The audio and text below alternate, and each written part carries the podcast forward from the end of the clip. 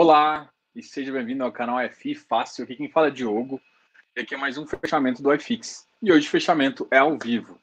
Além do fechamento hoje, a gente também fala, a gente tem uma aula, vai ser a primeira aula da gente sobre fundos imobiliários. E hoje o tema vai ser ofertas, né? Como subscrever, o que, que a gente tem que olhar. E aí eu preparei um material para vocês que quem ficar aqui até o final da aula vai receber. Eu vou mandar um PDF e tudo mais encriptado. E aí, quem quem ficar até o final, eu vou deixar uma senha para vocês, beleza? Bom, uh, vamos sempre começar e no final a gente deixa dúvidas. Mas fiquem à vontade para falar, eu estou sempre olhando aqui o chat. Então, querem falar comigo, coloca aqui informação no chat, que eu, de repente, a gente para, quer falar de algum ativo. Normalmente, as dúvidas eu vou deixar mais para o final. Então, assim, eu vou começar com o iFix, falar um pouquinho do fechamento normal, igual eu faço todo dia. Depois, a gente vai para a aula com o material que eu preparei e a gente finaliza uh, o dia com dúvidas. Fechado? Beleza, então vamos lá. vou compartilhar com vocês a minha tela para a gente.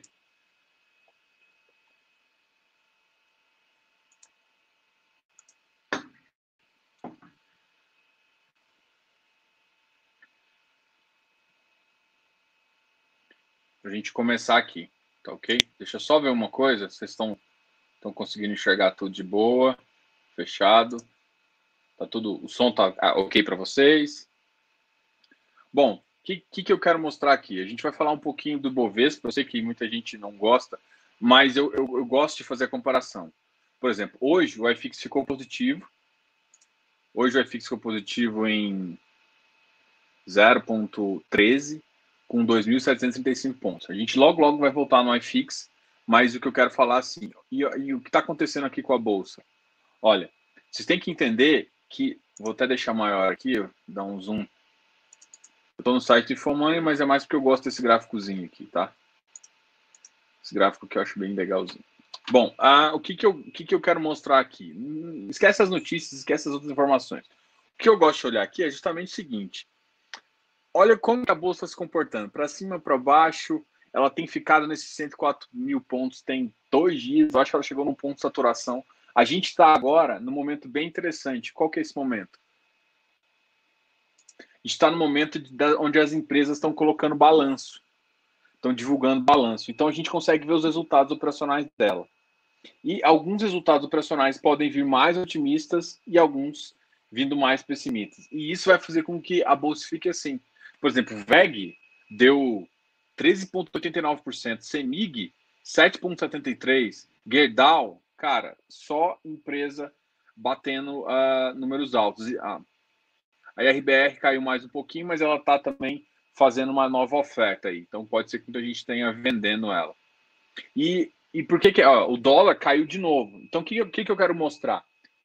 Para mim, um dos parâmetros mais interessantes você sempre analisar é o seguinte: se a bolsa está subindo é, sozinha, no vácuo, que eu chamo assim, é, sem mercado exterior, se for só, no, só, só, com Brazuca mesmo, é, a bolsa ela, ela, ela tem uma diferença um pouquinho. Às vezes o dólar continua subindo. Nesse caso aqui, a gente está vendo o dólar caindo. Quando o dólar cai, a primeira expectativa é o seguinte: o cenário melhora, está melhorando. Então, assim, muita coisa que já estava sendo impactada pelo dólar alto, isso puxava um pouco o GPM, você pode pensar que isso já começa a ceder um pouquinho. Então, o cenário externo, externo melhorando, a gente já começa a ter um efeito no, uh, no fechamento do dólar. Beleza? Então, isso já impacta. Oh, beleza. Site bugado. Bom, enfim, aí esse é um dado interessante. Então, a gente bateu 5,11. Então, você lembra quando a gente tinha batido a, abaixo da mínima de 5? E está fazendo isso. E o dólar é uma coisa que vocês têm que acompanhar, porque o dólar ele impacta direto no GPM. Eu, vocês, muitos vocês devem ter FI de papel e alguns FI de papéis têm GPM. Só que assim, o IPCA para mim, aí a gente já começa a olhar. Deixa eu abrir meu Instagram aqui, porque eu deixo a bagaça aqui. Então, aqui ó, aqui. O IPCA, essa aqui é a minha fonte de informação. Então, o IPCA já já está com uma, um movimento um pouco parado. Só que se a gente analisar no, no. Aqui eu não vou abrir outro site, não. Mas se a gente analisar no. Ai, gente, como é que é o nome? No, no próprio site oficial, IBGE. É, IBGE. Se a gente olhar no site oficial, é, o IPCA ele tem, ele tem começado, ele já está numa curva ascendente. Então ele teve dois, dois meses de deflação e aí ele começou a subir. Aí a grande questão é o seguinte: a gente vai ver o, IGP, o IPCA 15, que é justamente o de 15, que deve estar tá soltando agora, para saber como é que tá. Dependendo do IPCA 15, se ele se mantiver ou ficar um pouquinho mais acima, significa que, que a puxada do IPCA pode ser maior. Então isso começa a impactar já a economia já está dando indícios de que ela está voltando. E isso impacta diretamente o resultado. É, tem muita gente, eu garanto que vocês estão. A maioria das pessoas estão me perguntando. Eu acho que eu vi até uma pergunta hoje no Telegram. Deixa eu só ver se, se essa pergunta que talvez eu acho que é até relevante para a gente falar aqui. Uh, eu tenho falado assim, as pessoas eu acho que não acompanham o FI, aí sempre ouviu, viu o FI subindo demais, depois teve Covid e caiu. Só que o FI é muito mais que isso. Deixa eu ver a pergunta aqui.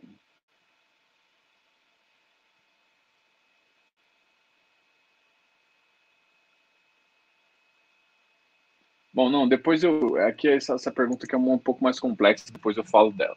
Mas o que está acontecendo é o seguinte: eu vou já, já falar que já abri o, o, o nosso home broker aqui para a gente ver, vou dar um zoom para vocês. Mas a grande questão é o seguinte: o, o, o mercado ele já está começando a dar indícios uh, melhores, tá? O que, que isso significa? Significa que uh, a economia está começando a voltar. Os FIs caíram e caíram forte. Por quê? Porque o sistema, uh, porque a economia não voltou ainda, entendeu? E se a economia não voltou, o resultado dela fica ruim. Então, os FIs subiram principalmente voltados àquele final de, de, de, junho, que é onde os FIs são obrigados a pagar o restante do, do, do rendimento. E o que, que aconteceu? Depois do rendimento, veio a, a sessão de resultados, os resultados estão fracos, o caixa praticamente zerados. Então, isso impacta justamente. E aí o que aconteceu? O nego não está querendo pagar mais caro, principalmente quem, quem conhece mais de FI não vai pagar caro. Na verdade, vi que, tá, que, o, que o ativo está muito acima do que o caixa realmente está. E a, a, principalmente FI, ele não, ele não é negociado 20 vezes, 10 vezes acima. Ele não pode ser negociado muito, muitas vezes acima. Então, isso faz com que caia. Então, gente, para quem acompanha o mercado há mais tempo, o que acontece é justamente isso. O, o, o ativo sobe e cai, isso é natural do mercado. Então, não, assim, não achem que isso é algo anormal, que está acontecendo. Não. Só que vocês têm que entender que eu sempre comentei, gente, o, o, o iFix ele subiu, e eu, eu já tinha comentado com você, ele, ele subiu um pouquinho na, na tentativa. Quando ele chegou num ponto, eu falei, gente, olha, o caixa não está casando com o resultado. Isso, se vocês me acompanham mais um tempo, vocês verem que eu estou falando isso. Ah, isso significa que vai cair? Não, às vezes tem gente que continua pagando, porque o mercado está melhor, tá, tá melhorando, por, muita, por muito motivo. Só que agora chegou num ponto em que essa diferença estava tão grande em que o mercado começou a cair demais. E isso acontece. Fechado? Essa parte aí ficou, ficou clara?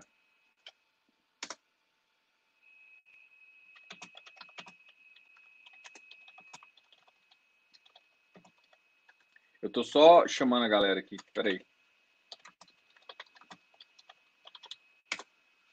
Bom, então o que, que eu quero fazer agora? Eu vou abrir aqui a gente vai falar um pouco dos ativos. E não, não podia começar melhor, assim, a gente vai começar dos ativos que sempre está negativo, depois a gente passa para os ativos que estão mais positivos.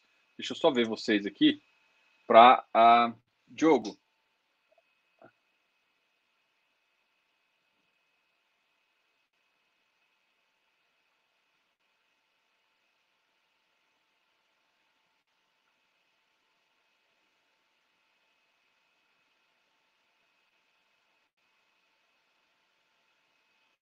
algum outro site que, que mostra o fechamento. Não entendi muita pergunta não, Matheus. Se alguém, é, algum outro site, eu não tenho conta. Não, isso aqui na verdade é que esse aqui é só uma grade de cotação, tá? Isso aqui não é fechar. Isso aqui é uma grade de cotação que eu monto na, na minha, na minha conta. Justamente porque eu, eu não gosto de ver todos. Para mim não faz sentido eu ver todos os. Sei se. Olha, É, o que acontece é o seguinte: por que, que eu uso da Easy Invest? Deixa eu só aumentar aqui enquanto eu converso isso com vocês. Opa, é aqui que eu quero. É isso. Ah, por que, que eu uso a Easy Invest? Na verdade, ah, eu gosto, eu gosto desse home broker aqui e eu consigo montar. Aqui tem todos. Se você olhar aqui, ó, não é o ativo, por exemplo, tem ativo aqui que não tem no iFix, por exemplo. Uh, Canip tem no iFix. Vigip, por exemplo, não está no iFix ainda. Então, esse aqui, esse fechamento aqui é simplesmente a grade de cotações que eu utilizo. Eu já cheguei a utilizar em outro lugar, só que eu não gostava muito home broker, entendeu? Então, aqui eu só utilizo para fazer isso. E, e, na verdade, você me deu uma ideia. Qual que é a ideia? Eu vou, eu vou, vou começar a divulgar no final da aula é, de às quartas-feiras a gente vai fazer o fechamento iFix, agora eu vou começar a falar do, dos ativos e depois, no final da aula, eu vou divulgar os meus ativos Prime. Beleza? O que, que esses ativos Prime? É justamente os ativos onde eu vejo mais oportunidade na semana. Não entenda isso como call de chamada, não entenda isso como nada, mas eu vou começar a divulgar. Não é essa vez, porque alguns ativos que eu, que eu tinha preparado eu não coloquei numa planilha, então dessa vez eu não vou mandar, não. É, mas eu vou mandar da próxima, na próxima semana eu já começo a fazer isso. Além da aula, eu vou, junto com a aula, no finalzinho, eu vou colocar uma lista de 10 ativos que eu acho interessante aí. E eu vou colocar um grau de, de risco justamente para você conseguir se adequar. É mais ou menos uma, uma coisa que o meu programa faz, é, justamente nesse, nessa ideia de consultoria digital aí. E aí, o que, que acontece? É, eu poderia tentar ver pelo, pelo Clube FI, sim, só que aqui fica mais fácil Poderia montar uma, uma, uma, tabela lá, eu acho. Pode ser também. Pode ser, ainda mais que o mercado já está fechado. Ah, não vejo problema. Eu teria que montar uma, uma, uma, uma, planilha lá. Pode ser. Depois, mas por enquanto eu vou manter aqui, porque é justamente o que eu fecho aqui. Mas uh, o Clube FI é excelente depois. Tanto é que vocês, se vocês olharem aqui, ó, eu tô com o Clube FI aberto caso a gente alguém me pergunte alguma coisa e eu tenha que avaliar alguma coisa uh, justamente algum fato relevante, entendeu? Então, eu mantenho o, o Clube FI, que é um parceiro aí do canal, tem até na descrição. Bom, enfim, então vamos começar a falar um pouquinho dos ativos. Eu vou. Uh, a gente vai começar pelo KNCR. Bicho, o KNCR é uma coisa que tá muita gente perguntando. É assim, para mim é o ativo é, mais seguro. Uma das coisas que eu estou vendo que eu, que eu não que está estranho é, por exemplo, vamos, vamos falar aqui do CarneCR. Vocês viram um fato relevante é, do, do, do Itaú, né, do Kiné, dizendo que ele vai começar a fazer uma oferta desse ativo. E ele pediu para que não ficasse num valor, acho que de 105, que normalmente é o padrão que o KNCR é lançado no mercado. E ao mesmo tempo é, o que, que eles falaram? Eles, que, eles colocaram, a, em vez de ser 105, colocar no VP. O VP desse ativo está em torno de 99. Só que assim, quem vai pagar 99, é, sendo que o ativo está 85? Cara, é muito complicado, entendeu? O que o que o que está acontecendo aqui é o seguinte, é, só que assim, aí também depende de como a, a o Kiné vai distribuir. Para quem acompanha mais tempo, já teve épocas que o Itaú distribuiu pelo Personalité, pelo, pelo, pelos canais do Itaú, ativos nessa faixa. O ativo estava, na, na, época, o Kiné estava sendo negociado, acho que a 110, 111, e ele, ele abriu a oferta e, e fechou a oferta, acho que em dois, três meses depois. Como ele não usa um distribuidor oficial, assim, ele usa o próprio Itaú como distribuidor, é uma normalmente é uma oferta mais lenta, ela fica aberta muito mais tempo. É, é, muito engraçado porque a oferta do Itaú é totalmente diferente das ofertas que você vê no mercado. Primeiro que a oferta do Itaú normalmente não tem direito. Ou seja, você tem carne CR e você não vai ganhar direito. A primeira coisa que eu acho mais absurda que o Itaú faz. Bom, Itaú não, que o Kinea faz, mas isso está no regulamento, tá, gente? Então, é, por mais que tenha isso, leia os regulamentos dos fundos para você saber o que está fazendo. Então, quase todo o Kinea é essa bagaça. Não tem direito. Então, se não tem direito, não tem sobra. E a gente vai falar isso na aula depois. Então, e ele já pula direto para a oferta e ele usa um distribuidor não comum, que é justamente a, o Itaú. Então, assim, a, o mercado usa XP. A XP hoje é a, a basicamente a, tem um monopólio de distribuição. Assim. É, na verdade, tem a Guide também, que utiliza a hora, uma, às vezes a, o Credit também faz uma distribuição, mas ele faz uma distribuição, às vezes ele contrata, a, não como coordenador líder, mas contrata a XP. Então, mas a XP hoje em dia tem a, o maior mecanismo justamente de distribuição. Então, uma oferta que vem pela XP, ela é totalmente diferente de uma que vem fora da XP. Uma oferta fora da XP, o ativo tem que ser muito bom para ir para frente. Vamos dar um exemplo, VRTA. VRTA não foi uma oferta pela XP e foi um, foi um resultado, é, imagino que vai, vai dar muito bem, porque apesar uh, de tudo, eles acho que vão conseguir pegar toda a oferta aí. Então, quando vai para XP, ele fica bem mais tranquilo. Então, é, toda essa confusão do KNCR e a, o fato dele estar tá atrelado ao CDI faz com que esse ativo simplesmente fique. E outra, o que muita gente não sabe, se vocês olham no relatório, o KNCR era simplesmente o ativo que todos os FIs guardavam caixa. Mas assim, a maioria guardava caixa. Eles podem guardar caixa até de 30%, é, eles têm um, um prazo aí para chegar e, e, e, ter esse ativo, mas vamos supor, beleza, ele tinha usava esse caixa. Então o que, que acontece? Nesse momento, muitos ativos estão precisando de caixa ou estão refazendo realocação. Então o Kinea, ele realmente ele tem uma, uma, ele tem uma liquidez alta, mas assim, se muito ativo começar a vender, ele não dá conta. Se você olhar, a maioria dos ativos tinha o KNCR como ativo líquido via caixa. Isso é ruim, isso é bom. Só que agora o pessoal está meio que se ferrando um pouquinho, porque agora vai ter que vender o ativo que provavelmente comprou a 100, 103 quase todo mundo comprou no VP ali. Tem gente que tem um preço médio pior, mas o normal é você estar tá com preço entre 100 e 100, 103, um preço antigo, e agora está nisso. Ah, vale a pena, não sei o quê, deve voltar no VP. Na minha opinião, deve voltar no VP. Só que assim, se você for olhar só rendimento, você não compra. O objetivo do KNCR é justamente ter isso. Então, quem tem uma baixa posição está fazendo escolhas por outro ativo.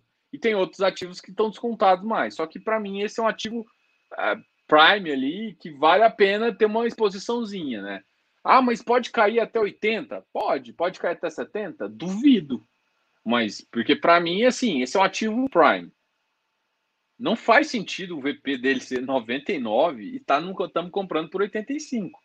Não faz sentido. Ah, mas então vai, vai, o que, que vai acontecer? Bom, velho, vai acontecer que uma hora vai voltar. Mas você tem certeza absoluta Cara, é uma tendência do mercado isso. Eu já vi, a maioria das vezes que eu vi um ativo perder tanto valor assim, é, ele vo, acabou voltando. Se não tiver default na carteira, se não tiver problema. E assim, eu já vi até, inclusive, todo, um dos que todo mundo gosta, o VRTA, o VRTA já teve problema. Já teve default. Não agora, gente. Tá, não estou falando de, de 2017 ou 2018. Eu não, tô, não sei se eu estou lembrado. O VRTA teve um problema em, um em uma das operações dele. Aí o, o, mercado caiu, aí tipo, a operação não chegou a cair, chegou, acho que deu default, usou o fundo de reserva, e aí, aí que, que assim, eu já expliquei para vocês, se não expliquei, depois a gente conversa sobre isso. Tem o, a, uma operação de CRI, tem a subordinada, tem a, a sênior, que é a, a, que manda, a mandatária, né? A sênior é a mandatária. O que significa isso? Ela quase, ela tem as melhores, os melhores clientes e, e a melhor operação. E aí tem uma operação já com um pouco mais de risco, que é os subordinados e os mesos, tá? Então, assim, é, ele tinha uma operação, ele tomava a operação toda, a sênior dele estava boa ainda, o pessoal, o pessoal continuou pagando a sênior, porque era uma, um, um crime mais, uh, mais bem seleto, mas a meso começou a dar problema.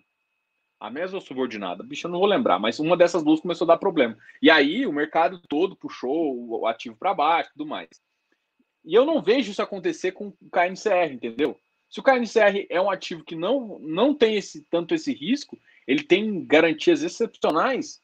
Gente, é, eu, eu, eu, eu acho que é um ativo interessante. Só que vai voltar em dois meses? Não.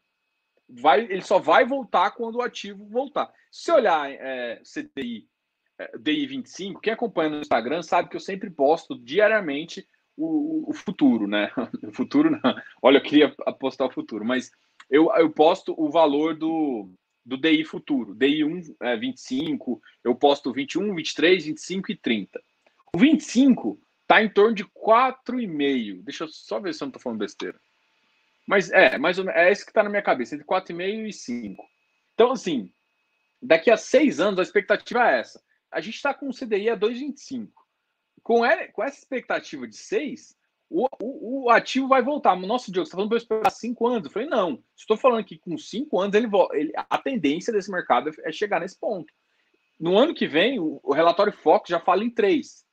Então vamos supor que ele vai para 3 no ano que vem, 3,5, e chega em 2022 já com 4, 4,5, que pode ser uma faixa que, que a gente pensa em, em ficar por mais tempo, 5. Mas mesmo assim, então os ativos CDI a tendência é estar tá na baixa, tá no mínimo do mínimo. Então, todos os ativos CDI, para mim, estão vontade. Então, HGCR também é um ativo que está caindo muito. É, só que, assim, para mim, esses dois ativos aqui, ó, o HGCR e o KNCR, são ativos que têm problema na hora de, de, de fazer subscrição. É, problemas, é estranho isso, né? Mas eles, eles sei lá, porque a, a, gestora é muito grande, ela não pensa muito no preço. Eu não sei se ela consegue já o capital, eu não sei o que, que eles fazem, mas eles não acertam muito nesse negócio. Por exemplo, a HGCR, até agora, só que ainda não soltou oficialmente, mas a, a pretensão do HGCR é soltar uma oferta 104. Essa oferta 104, no momento atual, nenhum ativo de crédito que tem tanta posição em CDI vai, vai ser negociado no VP. É, é lindo. E o VP dele é 105. Então ele já está quase com 7% de desconto. Então, tanto o HGCR quanto o KNCR são ativos que são têm, é, tão, têm gestoras muito grandes por trás e que, sim, quando o mercado está bem, é, elas nem se nem preocupam com, com preço. Só que quando está mal, a precificação delas aqui não foi adequada. Não, não mesmo, né? Tanto é que o KNCR não lançou oficialmente o, esse ativo como oferta. E a mesma coisa está acontecendo com a GCR, que está ali, já soltou um fato relevante, mas ele ainda não, não, não definiu prospecto, nem data, nem data base, justamente para a gente continuar. Então, assim, é, e crédito, gente, crédito agora é, é, onde que vai começar a apertar o jogo. Porque, assim, é, a gente até vai ter uma live amanhã com, com a Habitat.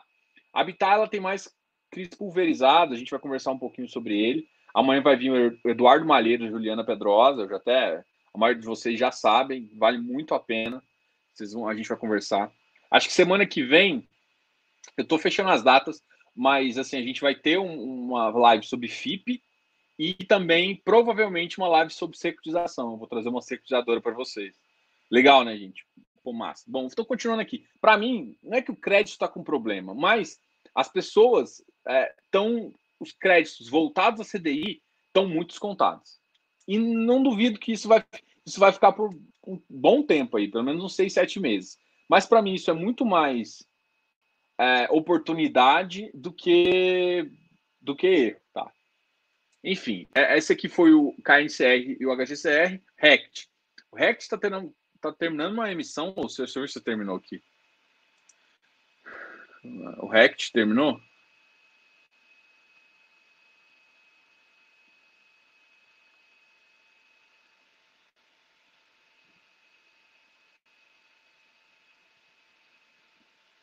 O Rect terminou já, era 13 do 7.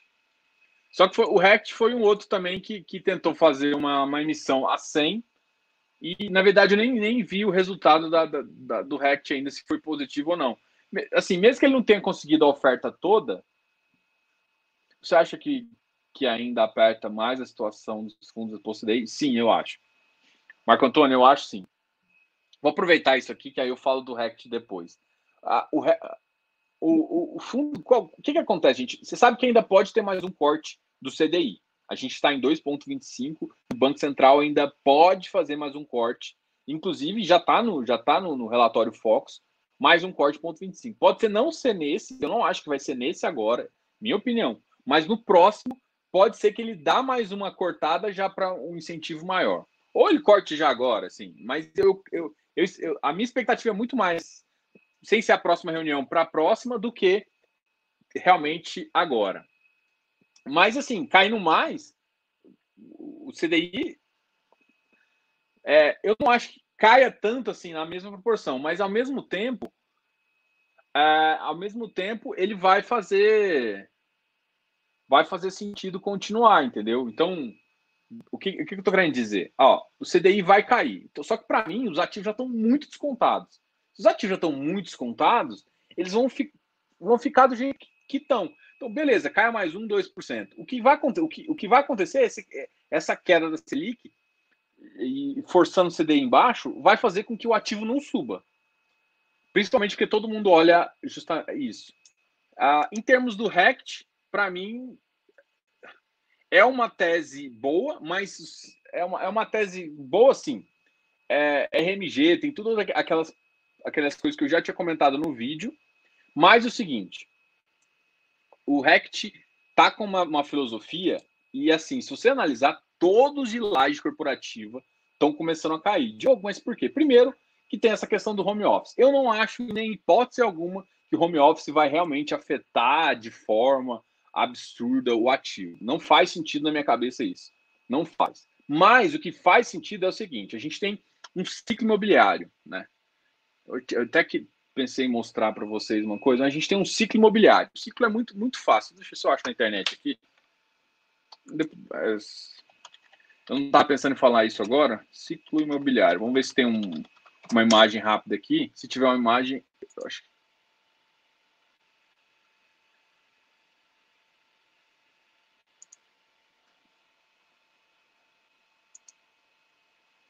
Tem, achei uma imagem aqui. Uh, peraí, não vou usar esse aqui não.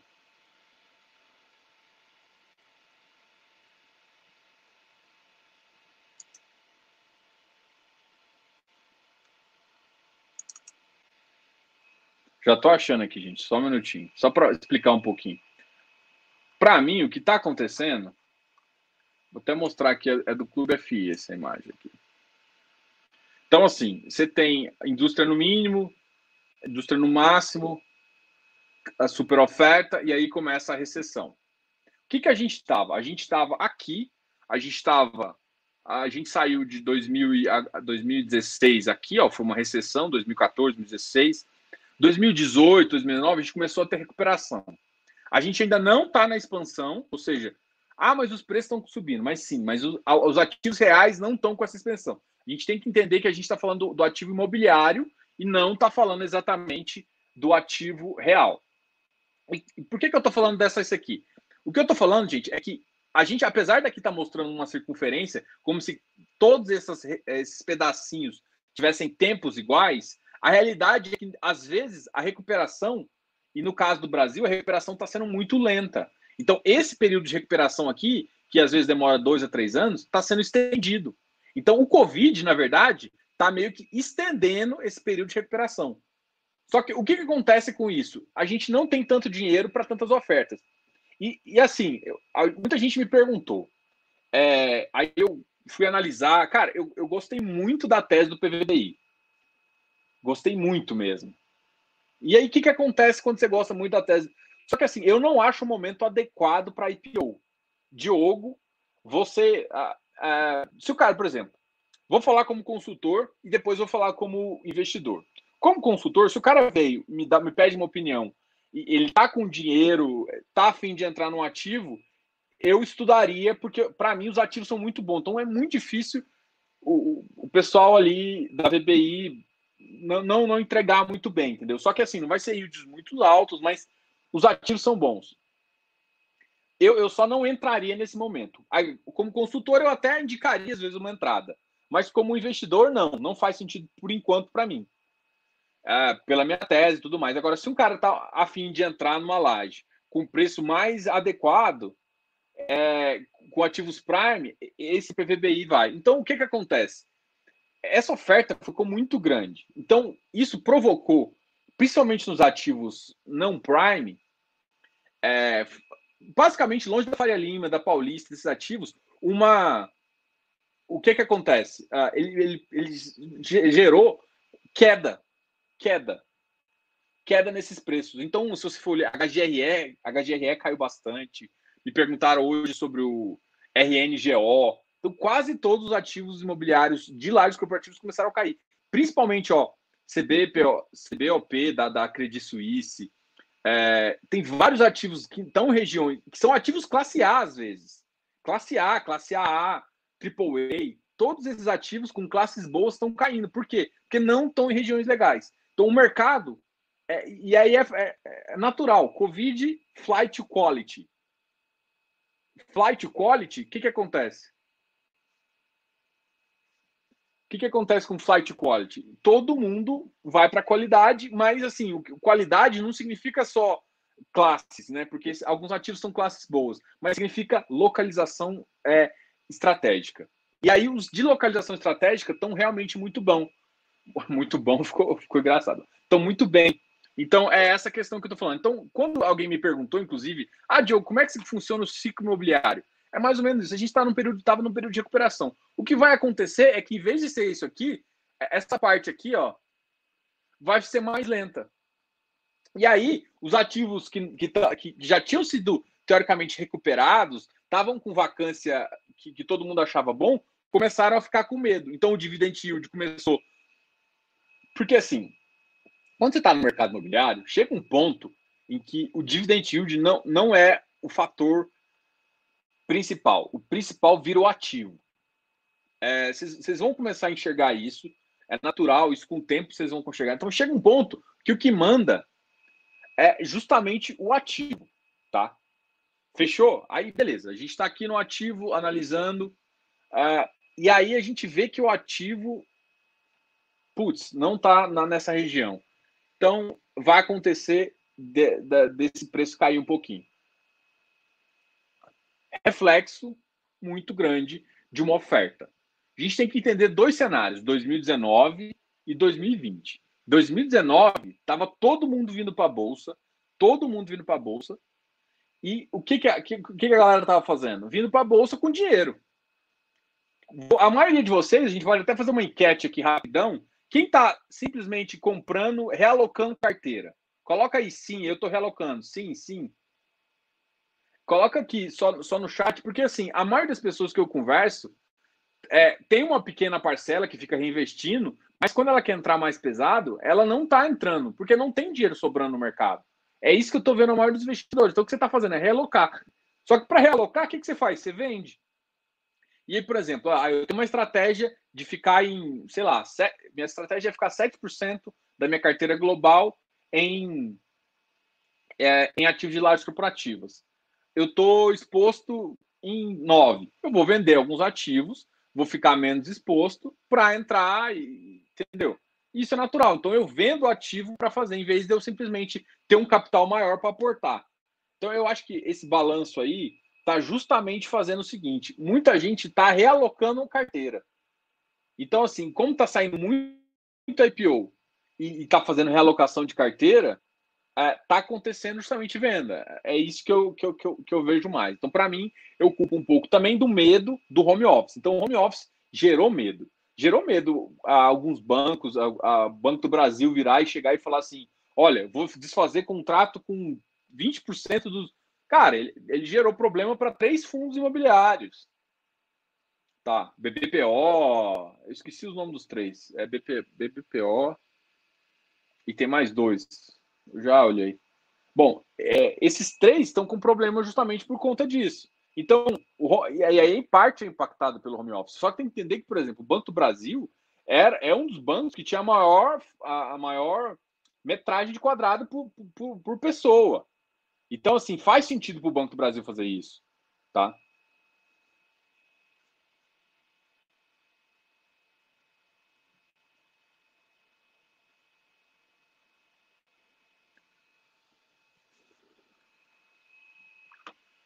Vamos. Eu já te respondo isso aqui, Buco, aqui. Então, uh, deixa só eu continuar, deixa eu terminar e eu, eu já volto, eu já volto para as dúvidas. Então, o RECT para mim é um efeito, é, é um efeito oferta depois, né? Muita gente, uh, inclusive ele estava acima de 100, mas ele caiu um pouquinho. É um efeito de risco para mim na região que ele se encontra. Ele tem, ele tem bom dividendo, dividendo, mas não é, não é tão seguro assim. RBVA caiu um pouquinho. A gente vai ter, inclusive, amanhã, uma, um webcast da, que eu queria que todo mundo participasse, que faz muito sentido, porque, como eu já falei no, em outros vídeos, cara, quase todo mundo aqui tem contrato atípico na carteira. Então, a, a, a, a sacanagem que, que, que, que o Santander está fazendo, ele, ele põe em xeque todo o nosso mercado, tá? Então, para mim, a RBVA faz sentido. Então, assim, ainda não está muito certo. Então, assim, eles explicaram que eles deixaram, acho que das 30, das 28 liminares, 26 caíram. É um dado mais ou menos assim. É, o que, só que eles explicaram é que ainda existe recurso é, do Santander para recorrer dessa queda. Então ele pode tentar alguma nova uh, entrada, mesmo com a liminar caindo. E se tiver que pagar em juízo, meu irmão, aí é uma, uma, uma, é um, é uma perda financeira bem considerável para o fundo aí. BCFF, HGRE, olha só, HGRE, JSRE. Cara, o, o Safra é um, um, dos ativos assim que mais se ferrou nesse aqui. Ele comprou o, o TBOF por um preço muito acima do mercado. Assim, tanto é que a emissão dele foi em 110, a emissão, acho que no final do ano passado. É, mas assim, são ativos assim, ele tá com uma carteira boa, o Safra. O HGRE tem uma vacância alta, mas também tem uma carteira boa. Só que, é, inclusive, acho que na verdade o HGRE tem uma carteira até melhor. Só que a vacância está em 20 e poucos por cento. Então, assim, é, é, complicado tipo, você achar que a, no meio da crise a gente vai simplesmente melhorar a vacância. E aí, o que, que, eu falo? A vacância nas regiões prime realmente vão ali permanecer estáveis. Eu não acho que vai cair mais, mas vão per permanecer. Agora, a vacância nas regiões subprime, fora do eixo do eixo principal de São Paulo, que todo mundo já estava esperando, inclusive Rio de Janeiro, cara, sai fora. Não, não vai voltar agora. Vai voltar daqui a um ano, talvez, um ano e meio. Então, assim, todo mundo que, que entrou no mercado pensou, putz, Rio de Janeiro todo mundo. É que vocês, vocês não conheceram, quem entrou talvez em 2018 surfou um pouquinho da, da justamente da dessa oferta inicial, desse primeiro ciclo né, de recuperação. Quem surfou em 2018 viu, pegou ativos muito baratos em São Paulo com vacância baixa e, e, depois encontrou ele com, com vacância mínima ali e num preço absurdo. Então, aí, o que, que aconteceu? Muita gente começou a migrar carteira, e aí está um bom ou mal da gestão ativa, que começou a optar, assim, São Paulo já deixou de esse ciclo para trás. Então, vamos pegar ativos no Rio e ativos em regiões uh, seculares, subprime. Eu já falo aqui, Douglas. Então, uh, eles, eles, eles estavam em regiões seculares e essa foi a estratégia de um monte de fundo. O RECT foi um desses, e, e o HGRE também. Então, assim, uh, só que agora a gente está vivendo uma situação atípica e que vai atrasar isso. Então, é essa a minha opinião. HGRE, olha, com o caixa que ele tem, antigamente, com o caixa que ele estava há dois meses atrás, a minha entrada era 144. A mínima que eu lembro de, dele é 137. Mas, assim, para falar a verdade, a, a 140 já é um preço de um ativo muito barato, tá? O HGRE é um ativo muito barato. JSRE a grande questão é o seguinte: é, no, no geral, ele está mais ou menos em 100 pontos. Então, se bater 96, aí para mim já dá uma entrada melhor. Então, é, esse, esses dois ativos.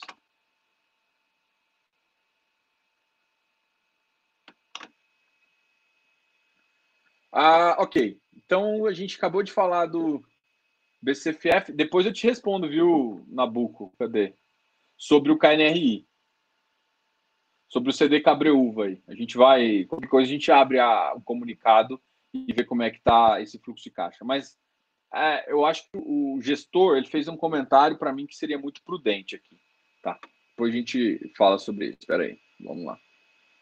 Então, tem mais algum ativo que me chama atenção? Eu não falei de shoppings. É engraçado, né? É, todo mundo aceitou o preço abaixo de shopping, mas ninguém estava aceitando. Deixa eu até me colocar aqui é, tipo, se estava todo mundo aceitando o preço de shopping e todo mundo esqueceu de, de, de lajes. Agora as lajes começaram a sofrer, e aí sofreu porque teve demanda no, no, no primário, teve várias questões. E agora a gente simplesmente passa essa, essa, essa, essa crise com os, quem está caindo mais agora, justamente ele. E aí, na verdade, para mim, os shoppings estão começando a subir. A HSNL, ontem até soltou um fato relevante, que abriu 100%, está na faixa 85%. O, se eu não me engano, o VP dele é 94, 96. Então, só que o ativo desses de mall que mais me surpreendeu em termos de caixa foi o. Uh, foi o, acho que o, o XP Mall. Ele deu um resultado até legal aqui, ó. Tanto é que ele teve alto. É. Deixa eu voltar já para a tela. Então, para mim, o XP Mall é um ativo que tem, tem me surpreendido. Olha, K, KNHY está tá subindo forte também. Só que assim, o grande problema dele é que ele é um ativo só para qualificado. Vamos até ver quantas. Aí, ó. Aí é uma bosta isso aqui, ó. Vocês estão vendo esse 94 aqui? Esse 94 aqui é o número de negociações que teve nesse ativo. Mas olha, olha quantos milhões foram trocados. Então, assim, ele é um ativo que negocia pouco, mas quem está entrando, está saindo, tem muito dinheiro. É, foi um volume grande aqui negociado, tá? Apesar de ser só 94, foi um volume grande. Então, esse ativo aqui, uh, ah, para mim, faz. Eu gosto desse ativo aqui, eu tenho ele na minha carteira. XP Properties voltou a subir. Cara, ele, ele chegou, ele, tava, ele chegou a bater 85, 86, tá? XP Properties tem aquela questão da WeWork, que é a mesma coisa dos ativos de, de os ativos em regiões não prime. Então, isso aqui, para mim, ele está sendo afetado por isso.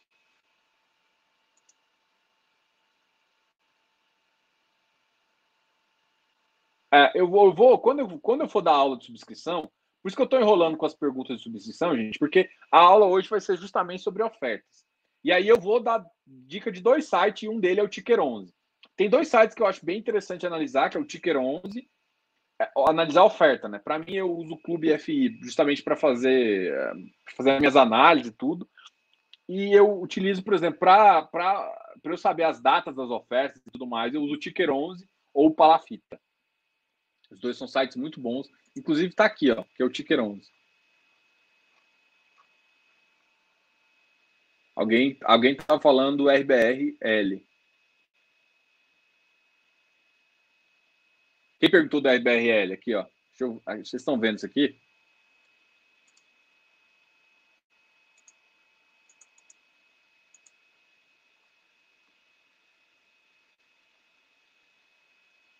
Só que é uma oferta 476 ainda, viu?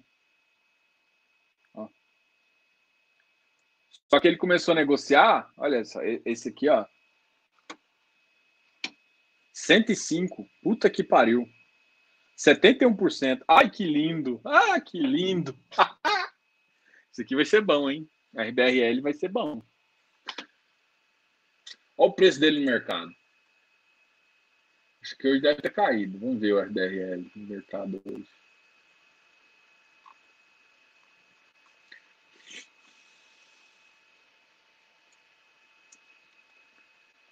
Olha, eu não sei o que vocês estão fazendo na sua carteira, mas há um tempo atrás, eu comecei a utilizar uma, a minha carteira voltada um pouco para logístico. Então eu entrei muito, eu entrei na oferta do do, do XP do XP Log, entrei forte na, na, na oferta XP Log, entrei na no do Vilg também. A LZR11 eu entrei, mas eu não entrei muito forte não eu, eu, eu entrei com. Eu fiz uma mudança da minha carteira aí. Aí o LZR11 eu mantive na carteira, mas eu mantive com uma porção menor. Justamente porque eu ah, incluí o RBRL na minha carteira aí. Ah, eu incluí o RBRL. Deixa eu ver aqui, cara. Tô querendo achar o preço. Esses, esses negócios ficam grandes para vocês, mas para mim achar os trem não fica uma bosta. O RBRL caiu hoje. Foi para 116. Só que assim, ó, ele está sendo negociado a 116, a oferta vai ser 105. Como ele é um ativo ainda, ele deve cair um pouquinho, tá, gente? Então, não, não estressem. Agora, eu duvido que ele vai cair muito abaixo uh, do que do que o ativo tá, tá? Porra, gostei. Essa notícia aqui foi legal. Deixa eu só confirmar aqui no Ticker 11. para ver que dia que a pessoa. Então, puta que pariu. Cara, que coisa boa. É hoje mesmo. A data, justamente a data com foi dia 22 hoje. O RBRL foi uma boa, uma boa sacada aqui. O, o PVBI que a gente comentou é, tá no dia 22 ainda, do 6 até 16. Ah, já acabou a oferta. Já não tem mais. Deixa eu ver outra oferta que estavam me perguntando do LVBI. Vamos ver se está aqui. LVBI. Não, não, L, é Pat, Pat L do, do Pátria. É, é L, Pat, Pat L.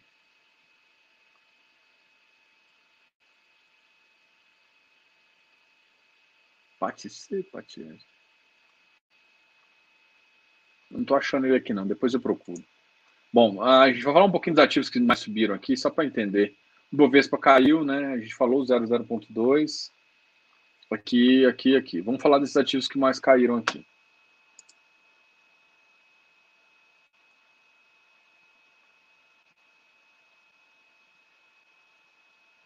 É, com certeza. Amanhã ele já fica ajustado justamente porque, ainda mais que a oferta é 70%,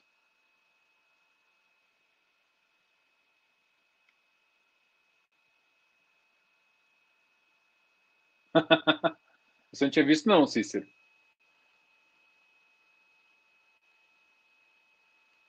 O PRCV, PRSV recebeu a proposta de venda do Torre Vargas, ok. A Ed, a gestora do fundo HFOF, tem a posição. Mas quem foi o.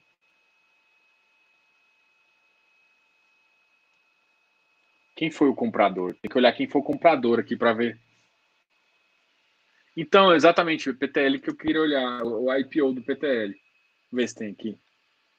Aqui tem. Ah, não tem a data. Ah, é da Pátria, exatamente, o, o PATTL.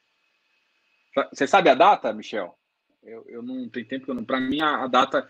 Porque eu não estou olhando o IPO, gente. Eu comentei isso com vocês, para mim não, não tá dando agora para IPO uh, eu acho que o risco está muito alto para eu entrar no mercado uh, de IPO. Eu prefiro um ativo um pouco mais consolidado. KNHY, falei para vocês, XP Pro, é, isso aqui para mim está mais com, como gostinho da multa, mas não compre o XP Properties depois de duas altas seguidas, porque ele vai cair. Assim que passar o dividendo do gordinho dele, uh, por conta da multa, ele vai cair, tá? BRCR é um que também é ativo, eu não sei o Léo é o fã desse cara aqui. Até hoje ele não consigo entender o que, que ele vê nesse. Tô brincando, ele tem ativos bons, sim. Tô brincando. Tá? Tô brincando, Léo, tô brincando. Ele tem ativos bons. XPMOL, ah, para mim o XPMOL recuperou bem em termos de caixa. Eu quero ver o, eu quero ver o relatório inicial do dia 30, né? Até lá eu vou ficar mais para ficar mais tranquilo, porque eu vejo um dividendo interessante e eu acho que o resultado também está. Eu vou olhar isso depois, Cícero. HGFF 99,99. Para mim, esse ativo começou a ficar caro de novo. Mas, VILG 121. Quando que terminou a oferta do VILG? Ah, foi hoje. Hoje que terminou o direito, né? Mas aí ele vai continuar no máximo 100, 120, 122 aí. Não, não faz muito sentido o VILG subir tanto, não apesar da oferta já estar tá quase no final, vai ter sobras ainda, provavelmente. Então, eu, eu ainda acho que o Vilg vai ter um, uma casa. Eu, eu, já eu fiz um vídeo do Vilg, quem não conheceu é, sabe a minha opinião sobre ele. Uh, eu, eu, eu, eu é, não sei se eu comentei isso com vocês, se eu não comentei, vou comentar agora. Eu dei uma modificada, é, assim, na minha carteira de crédito, eu tenho comprado, eu tenho, eu tenho feito algumas, algumas trocas aí, eu tenho aumentado minha posição em alguns ativos, até já postei isso, né? É, eu, eu, a minha tese de CDI ainda vale, entendeu? Então, sempre que sobra alguma coisa, eu tô mordendo aí um, um, um KN, um KNCR. O Canip para mim tá caro, então eu entro no, no Vigip. Vigip para mim é um que é interessante, acho que inclusive hoje eu entrei no Vigip.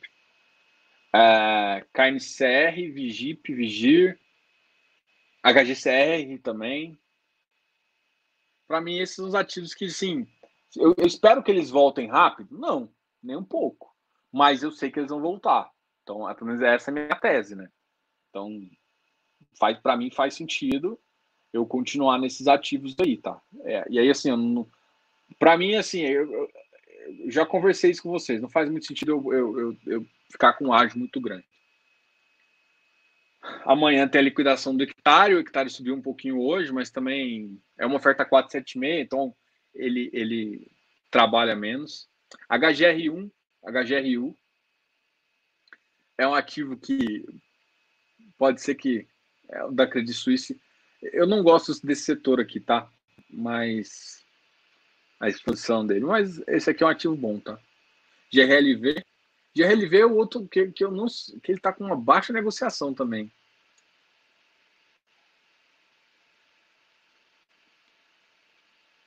Trinta e um de negociação. HGBS. Gente, HGBS 200, sim. Olha, é, para mim é compra, viu? Esse ativo é muito bom, muito bem administrado.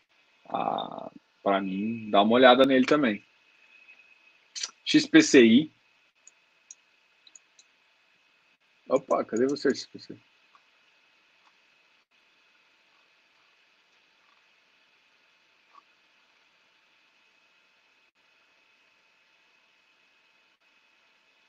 Bom, pessoal, eu acho que isso aqui foi as informações que a gente tinha que falar do,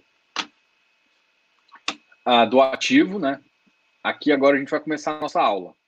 Deixa só eu colocar o. E aí, enquanto isso, a gente vai conversando aqui. Se tiver, eu tenho que responder uma pergunta aqui do Denabuco sobre o KNRI.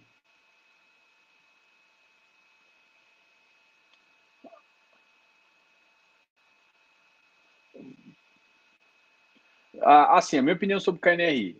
KNRI, deixa, deixa eu ver o preço do KNRI para a gente não, não, não falar. Você acha que pode ser impactado? Para mim, pode sim. Pode ser impactado. Mas eu não acho que o impacto é, é que o impacto é, vai ser tão relevante assim. O, a ponto de, de simplesmente mudar de preço. Tanto é que o KNRI ele lambeu 156. Na verdade, eu estava eu tava com uma oferta no KNRI a 154, eu tinha falado para vocês que, que era esse, esse era meu preço. É, não, não bateu, infelizmente não bateu. Ele bateu 156 e agora está subindo. Para mim, 156 era uma, era uma boa entrada também, que justamente no VP. Para mim, assim, eu, eu, comprei ele, acho que assim que, a, que começou as quedas, assim que deu uma recuperação, na verdade, acho que um mês depois da, da queda principal, eu comprei a 146 8, eu acho. Então foi um bom ativo aí. O KNRI, eu, eu gosto muito, assim, eu gosto dele. Ah, o fluxo de caixa é impactado? É impactado. O suficiente para ele ter uma queda tão grande? Eu não acho. É, o impacto disso, do que você comentou, para mim, é, é, é, pequeno ainda, perto do, do valor. Então, ah, e, e assim, alguns ativos, é, tipo esse, porque assim, você tem que lembrar o KNRI, o, o tamanho dele é muito alto. Então, assim, tem impacto? Tem.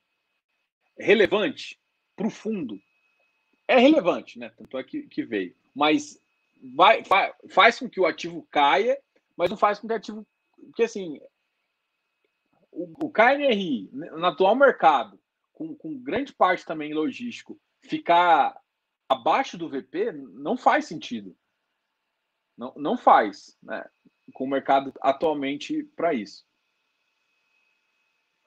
É, pelo menos essa, essa é a minha opinião. Então, eu, para mim, isso aqui é, é mais chance de, de, de, oportunidade do que de fato. Deixa eu só mostrar aqui que bagunçou minha tela.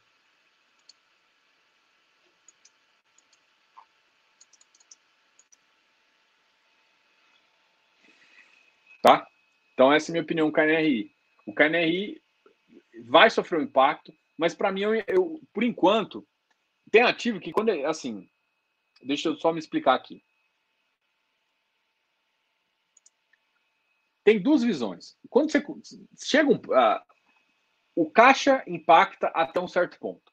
Se, se, se você for analisar, quando você vê os, os gestores falando de compra, a maioria dos gestores quando eles ativam a compra, assim, a maioria dos gestores, quando ativaram a compra, eles ativaram a compra pelo preço que eles chamam de preço de reposição. A maioria ativou compra não foi pelo, não foi pelo lucro do, do, do fluxo de caixa. O, o, qual que é a minha opinião? Quando o ativo cai muito, eu esqueço o fluxo de caixa. Eu olho o valor dele.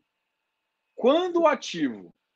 Aí vocês estão me entendendo. Quando o preço começa a subir, aí, para mim, só faz sentido o preço subir se tiver fluxo de caixa. Entendeu, Denabuco? Então, o que, que eu estou querendo dizer? O KNRI, ele caiu tanto, tipo, pagar 160 com esse problema em Cabreúva, é, eu, eu, eu, eu, não pagaria. Eu teria olhado, eu teria uma, feito uma análise muito mais agora. Agora, ele chegando no VP, batendo no VP, e com risco de ficar abaixo do VP, um ativo como o KNRI, cara, é compra. Para mim, 156, quem, quem, quem, comprou tá, tá, tá, tá, tá lindão, entendeu? É que assim, eu, na minha, na minha cabeça, era 154. E eu fiquei lá, eu falei para vocês que era 154, fiquei ali. Botei uma ordem de compra ali e aguardei, não bateu. Então, assim, ah, mas vai ser impactado o fluxo de caixa? Abaixo desse, abaixo desse valor, principalmente depois que ele foi reorganizado, para mim é compra. Esse ativo, eu nem olho, eu nem, nem preciso, nem me, nem me olho fluxo, nem olho fluxo de caixa. Agora, quando esse ativo está 162, 165, aí beleza. Aí eu tenho que analisar fluxo de caixa para ver se compensa eu entrar, entendeu?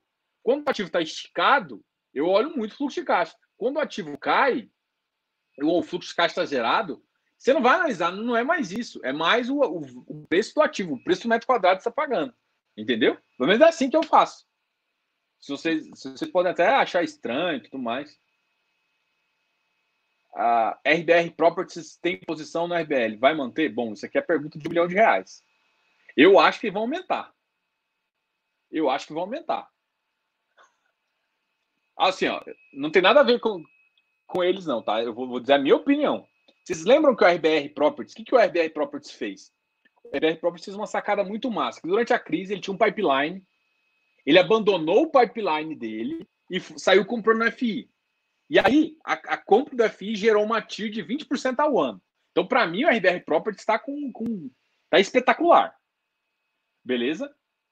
Vou, tô falando ali. Agora, você concorda que ele pode começar a desalocar parte para entrar em ativo próprio? Que eu, é o que eu acho que eles vão fazer? Então, é 70%.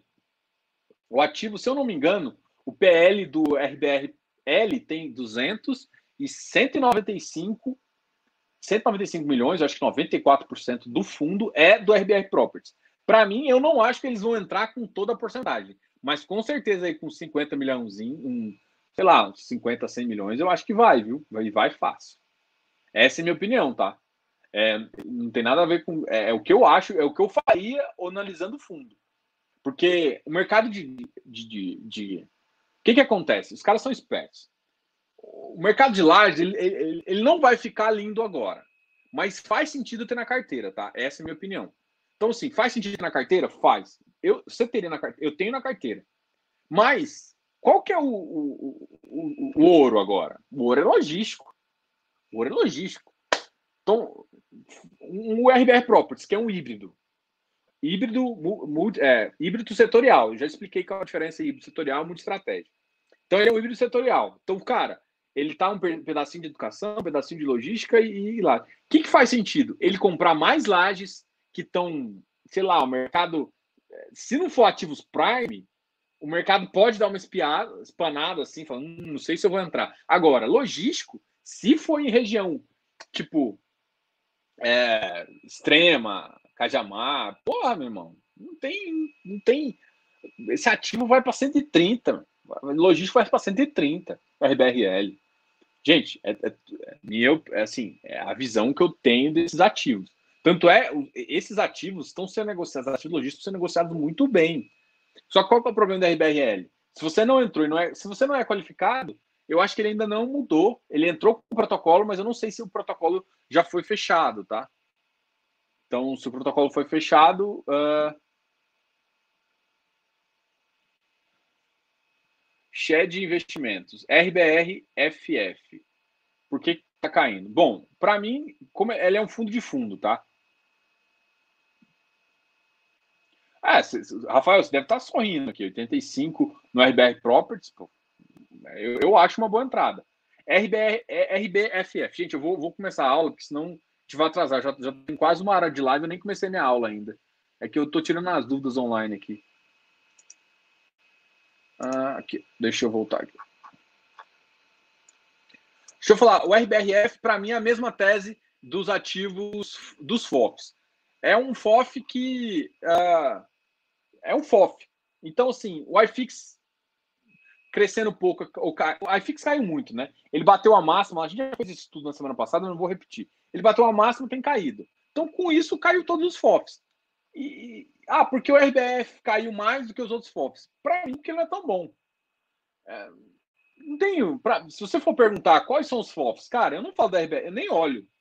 Eu não olho nem pro BCFF, que é um, um, um FOF antigão e tal. Nem, nem pro BCFF eu olho. O B, RBFF, infelizmente, não, não tá no meu radar. Não tá. Ah, Diogo, o que, que estaria no seu radar? Olha, para mim, os dois que eu, que eu tenho uma cabeça mais assim é o HFOF, R, RBRF, depois HG, HGFF, XPSF, Mogno, MGFF. Para mim, esses três aí estão tão, tão aí repetindo uma, uma segundo escalão ali. É, é assim, então, mas assim, todos os FOFs eles perderam um pouco de valor, porque o iFix perdeu um pouco de valor. Ele chegou na máxima e caiu. Então, o, o seu qualquer FOF, ele vai seguir essa cesta de ativos. Ele pode estar mais exposto num ou outro mercado, mas no geral, é, ele pode cair menos que o iFix, isso é bom, ele pode subir mais do que o iFix, isso é melhor ainda. Mas no geral, ele vai seguir, uma, como ele tem uma cesta, ele, ele vai ser negociado como cesta, tá? Ficou tranquilo aí para vocês? Acho que eu expliquei todo mundo. Faltou alguém que eu não expliquei? Eu acho que eu só. Cícero, deixa eu dar uma olhada nessa, nessa informação aqui. Mas assim, eu só quero saber quem é o comprador, tá? Porque o TBOF foi complicado, porque o TBOF, a própria Ed, inicialmente queria montar um fundo exclusivo para comprar. E aí essa jogada aí também não, não foi muito, não. O cara explicou, o, o Queiroz, eu esqueci o nome do cara, não vou nem falar aqui, porque. Bom, enfim, foi esse, essa situação do HFOF que foi mais complicada. Agora, o HFOF, em termos de preço, cara, foi a melhor venda de geral, assim. Foi um ativo que ele vendeu no pico e depois caiu a crise. Tanto é que o HFOF teve o melhor resultado dos FOFs, teve o melhor disparado justamente por conta do Teboff. Agora, pode ser que ele tenha uma, uma opinião sobre esse esse Torre Vargas. Quando você fala Torre Vargas, eu estou na cabeça o presidente Vargas no Rio de Janeiro. Só que eu, tô, eu não sei se é o mesmo ativo que a gente está falando. É porque normalmente eu não, não, sigo muito alguns de Almirante Barroso, não sigo muitos ativos do Rio mais, tá? Eu deixei, eu deixei esse fora do meu portfólio, então deixei de seguir um pouquinho. Mas eu depois eu falo, me pergunta no direct isso aqui, tá? Ou me pergunta nos comentários lá embaixo, que esse chat fecha depois. Pergunta nos comentários lá embaixo que eu te respondo, tá? Se, eu, não gosto de deixar ninguém sem responder, eu acho que eu respondi todo mundo aqui. Beleza, vamos começar a aula. Ah, fiz merda. Não, fiz não. Agora. Beleza. A aula hoje vai ser sobre oferta. Acho que muita gente aqui já está acostumado com, com oferta. Ah, alguém me perguntou do KNCR aqui. Deixa eu, deixa, eu, deixa eu explicar a aula aqui, justamente para poder. Aí a gente depois continua a brincadeira. Então, aqui está a oferta. Vocês estão conseguindo enxergar aí?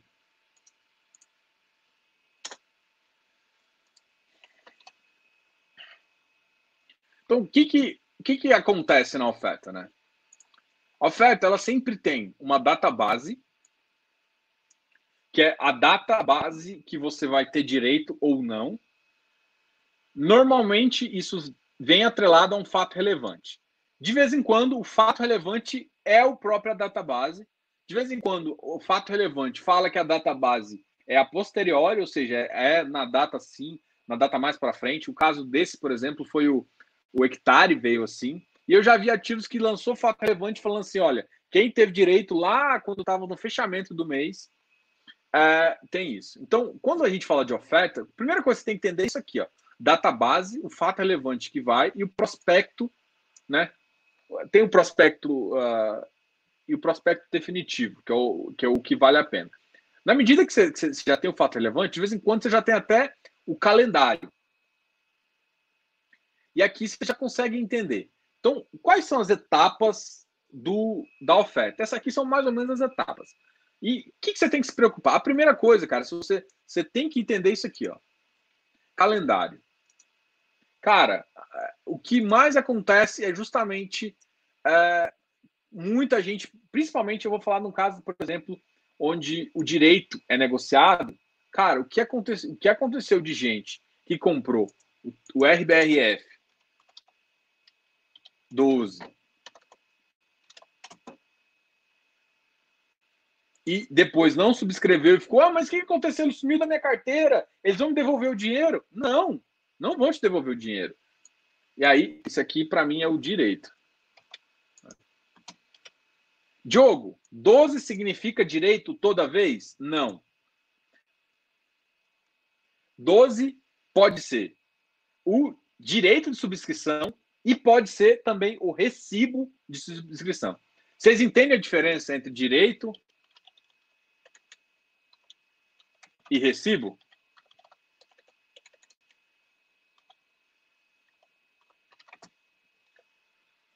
Vocês entendem? Gente, é para ser, é ser mais dinâmico aqui, é, é aula. Se eu ficar falando sozinho aqui, eu vou achar que vocês estão dormindo. Bora, vamos. Você sabe a diferença entre direito, subscrição e recibo? Gente, é pro chat agora que tá bombando, gente. É, eu já te respondo sobre, Lucas, sobre o VRTA. Eu vou fazer um comentário breve aqui depois, quando a gente começar a passar lá nos, na palafita ou, ou no, no ticker, eu vou falar um pouquinho do VRTA. E aí, gente? Você sabe a diferença entre recibo e direito?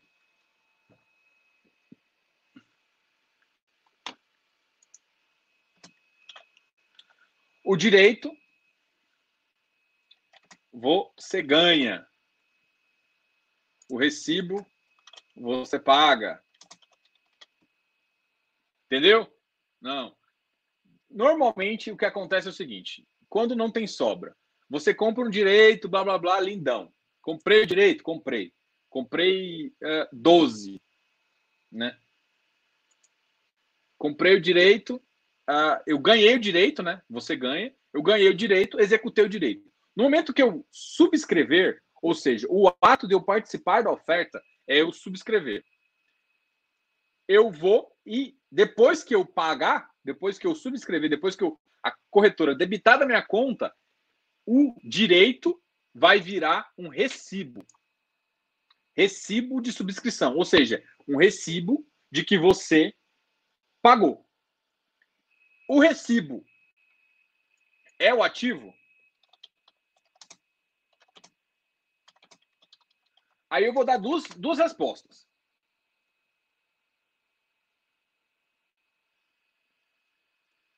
Então, aqui, isso é verdade. O recibo é o ativo? A resposta é dúbia. Não para efeitos de dividendo.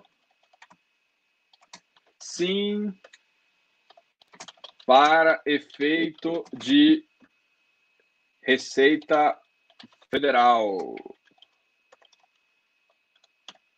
Diogo, não entendi nada. Por que, que eu estou falando que o recibo é o ativo? Ah, porque é o seguinte, e aí que está a complicação.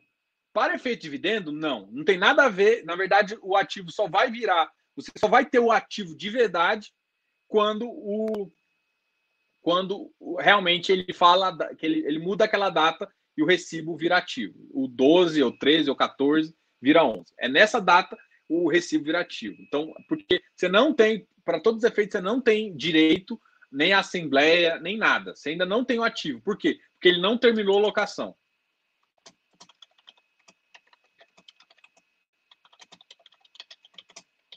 Aí eu vou entrar num conceito aqui que é um conceito fiscal. Tá ok? Para efeito fiscal, você sim pode considerar o recibo como ativo. Tá ok? Então, assim, para efeitos de direito, não. Você não, não tem um ativo ainda. Você, se tiver que voltar, é, enquanto, porque você, é, o recibo não te dá o direito de voto ainda, tá? Só você tem uma, você tem direito ainda só da segunda oferta, então é mais ou menos isso. Para efeitos de Receita Federal, você pode considerar que no momento que você pegou o recibo, você adquiriu o ativo. Até isso pode ser para facilitar, tá ok? Se eu, Diogo, se eu, se eu colocar na minha receita, na, na minha uh, na minha declaração de imposto, que é o RBRF 13, eu vou estar errado? Não, você também não vai estar errado. Mas você pode sim considerar para efeitos de, de cálculo, justamente porque você pode considerar esse ativo. Esse aqui é um sim, mas é um sim que, se você não fizer, também não pode, não, não dá problema. Você pode considerar os dois, porque para efeito de tributação, é, esse aqui ele já é o ativo, tá? Para efeito de tributação, ou seja, é, ele, você só consegue vender ele depois que ele vira o ativo, mas para efeito de tributação, para preço médio, você pode calcular ele e deixar esse valor. Eu, eu gosto de ser mais organizadinho, então, na verdade, eu deixo, é, o, eu coloco o recibo uh, também, tá?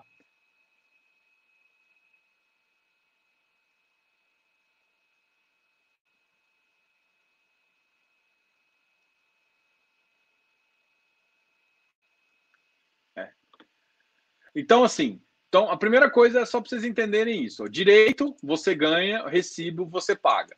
Então, você ganha o direito, você pode escrever.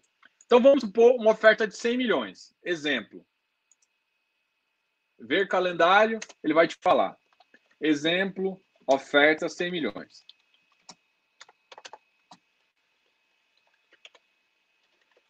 E aí, o que, que acontece? Você ganhou direito e do, depois do direito de subscrição, depois do direito, a subscrição teve, a subscrição foi de 35 milhões.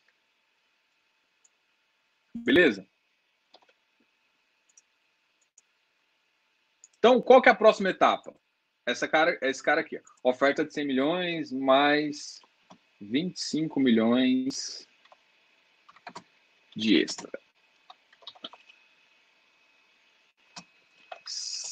se atingir.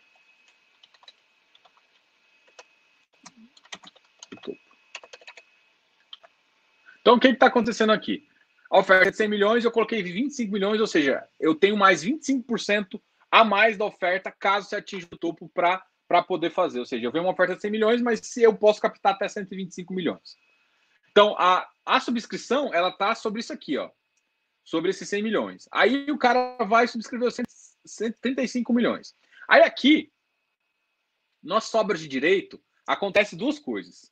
Se esse valor está muito próximo, as sobras do direito vem, você tem X de, de, de sobra e você ainda pode fazer um montante adicional.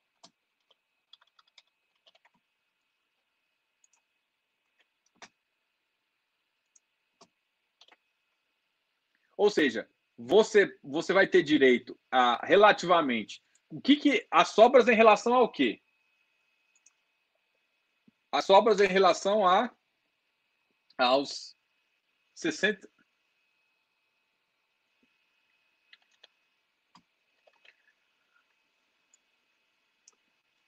Então as sobras ficam em relação a 65 milhões, tá? Então o que eu estou dizendo? De vez em quando, isso aqui tem sempre esse montante adicional? Não, não tem sempre. Isso aqui não tem sempre. Mas se tiver, você vai ser sobre os 25 milhões que está ali em cima.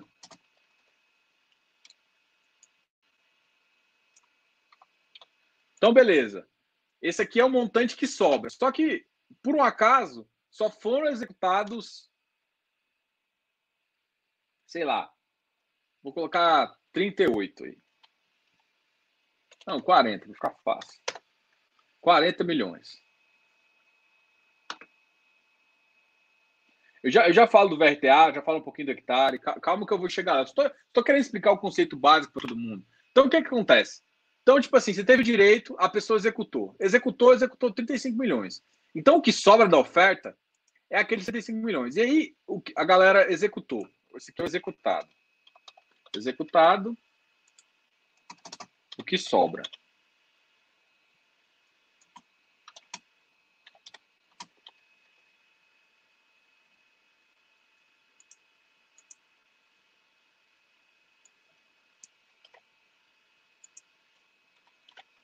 Executado, o que sobra.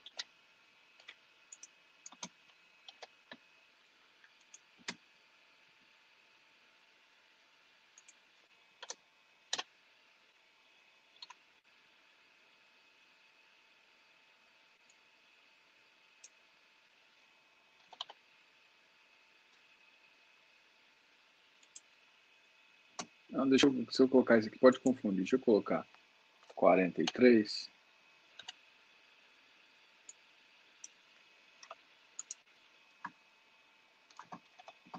Vocês estão entendendo isso que eu estou fazendo? O que, que eu estou querendo falar? Olha, você teve o direito, passou do direito, você executou. Primeiro, quem, quem faz é justamente quem está no fundo.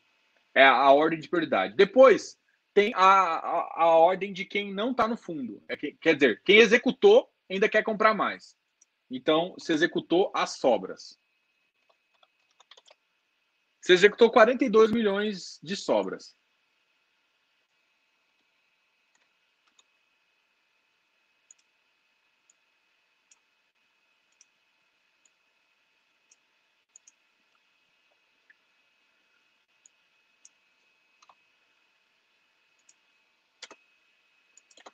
Esse, e aí o que, que eu estou querendo falar? Que o que vai agora para a oferta pública, se for, por exemplo, isso está acontecendo com o VRTA, por exemplo. Se for oferta pública, vai sobrar 47 milhões para o público geral.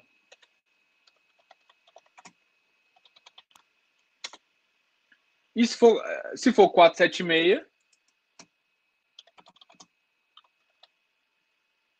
se for 476, vai sobrar isso aqui para o público restrito. Por exemplo, VRTA está aqui, ó. VRTA foi aqui. Aqui, uh, 476. Eu vou citar a hectare. Hectare, por exemplo, é o 476. Então, o que está acontecendo? O processo é assim. É, Diogo, mas esse, esse aqui, ó, a oferta pública, tanto é que ela é a última a ser, a ser anunciada.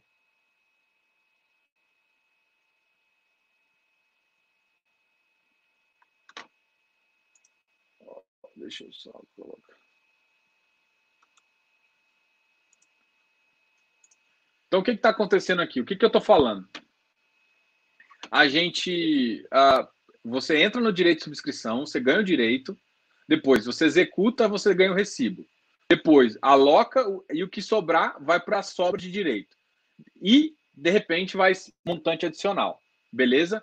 Então, executou, depois executou as sobras 42, sobrou 23. E esse aqui pode atingir agora mais um montante adicional, porque ele executou grande parte. Beleza? E aí depois, 47 milhões. Uh, eu estou usando, citando o exemplo do VRTA, porque ele foi 400. E agora vamos só me tira uma dúvida. Como sei que a subscrição poderá ser negociada direitos da B3? O, aí, boa, essa pergunta é excelente. Aqui, ó. Fato relevante ou prospecto definitivo? No fato relevante, normalmente o fato relevante, onde ele fala da database, ele sempre fala se vai ser, se vai ser negociado ou não. E aí ele pode ser negociado no âmbito da B3 ou via escriturador. Alguém viu o que, que é? Vai ter rateio? Para mim, não vai. Ou o rateio vai ser muito pequeno. Essa é a minha opinião. Rateio vai, se tiver rateio no VRTA, vai ser pequeno. Mas assim, eu sei que, por exemplo, eu, eu, eu tenho VRTA, tá?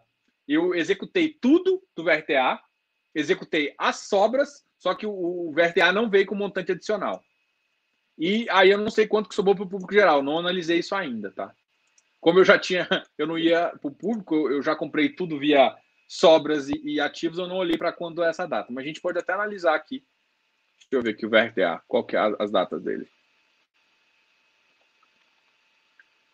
VRTA, ó. A... Ele foi, ó, por exemplo, o VRTA, ele foi tudo aqui, ó.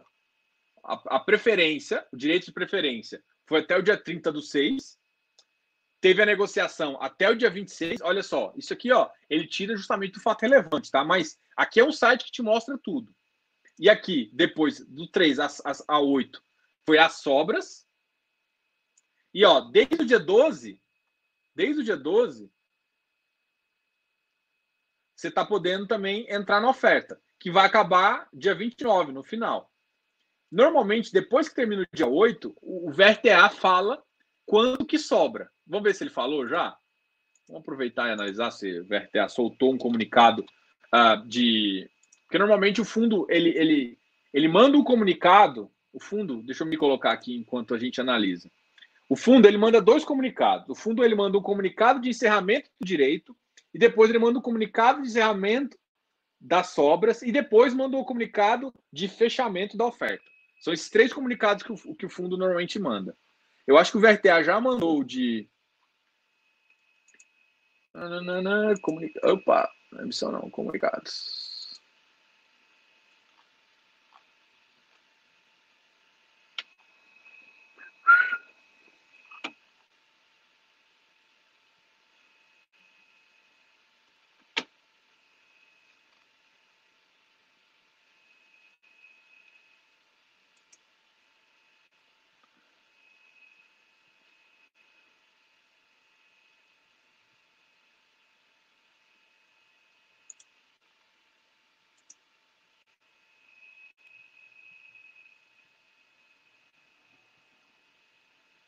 Aqui, ó. Deixa eu aumentar a tela para vocês. Esse aqui foi o comunicado de encerramento do período do direito de substituição das sobras. Então, aqui, ó. O que, que eu estou falando? Aí, ó, as sobras, aí ele vem e comunica. Comunicado. Como? Nossa Senhora. Então, ele solta um comunicado dizendo que acabou o direito. Depois ele solta aqui um comunicado e depois ele também solta aqui no final, ele sempre solta um comunicado. Aqui é público restrito. Tá. Então aqui, ó, o que a gente está vendo no VRTA é justamente aqui. Rafael, deixa eu só falar com o Rafael aqui. Rafael,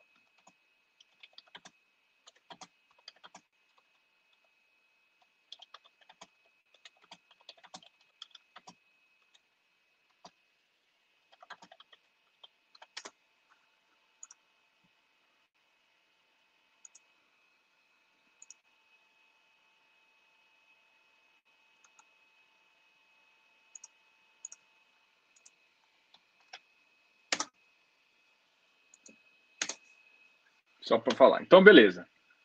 Vamos aqui ver. Aqui, subscrição. Agora, aí agora eu vou conseguir responder a sua dúvida para saber como é que foi. Então, assim, quanto que foi?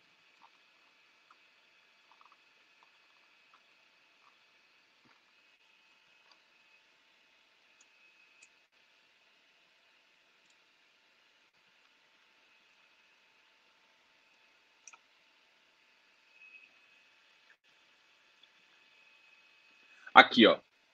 Vocês não estão conseguindo ler, deixa eu aumentar aqui. De acordo com as informações recebidas da B3 na qualidade de escriturador, deixa eu diminuir, é, até o momento foram subscritas integralizadas um milhão de cotas no período de direito. Então, aqui o que aconteceu? Ó, é, foram integralizadas em relação ao direito, integralizou um milhão, subscritas integralizadas em relação ao direito de sobras, mais um milhão. Aqui, ó, no âmbito do exercício do direito de sobras e montante adicional, restando, portanto, um milhão e quinhentos. Entendeu? Então, a oferta eu acho que era de 350 milhões. Deixa eu só falar a fita aqui. Uh, aqui não fala o valor da oferta. Uh, eles não falam o valor da oferta, mas eu acho que era 350 milhões, se eu não me engano.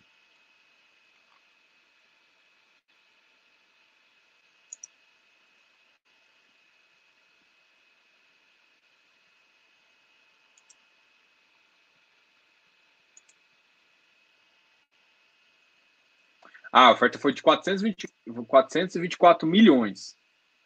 Então, assim, já, já pegou dois terços. O que, que eu estou querendo dizer aqui? Vamos analisar essa bagaça aqui. Já pegou dois terços, ó. Só os cotistas, só os cotistas, só os cotistas já pegaram mais de 2 milhões e 8, 2 milhões e 700 aqui. Ou seja, sobrou 1 milhão, que é justamente as cotas, a sobra dos 424, mais o montante adicional. Ah, esse aqui ficou perfeito. E aqui você consegue entender que, qual que é até a, a, como é que o fundo, como é que isso funciona. Tem, tem as, o direito, as sobras, e aqui ele vai consumindo. Agora tem mais isso aqui, ó. Agora todo mundo vai brigar por isso aqui. Pelo preço do VTA, pode ser que dê um rateio, porque até agora só, só papou o fundo quem tinha. Agora é saber se quem não tinha um fundo quer. É, o Douglas até falou isso aqui, ó. É, o Douglas até falou isso aqui. Eu estava até falando da. Então, beleza. Vocês estão me vendo? Tá dando.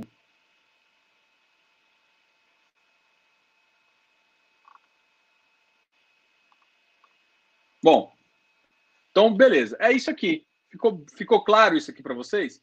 Então é justamente, exatamente. E ó, todo, depois de toda a oferta, tem o comunicado e depois vem falar do comunicado oficial.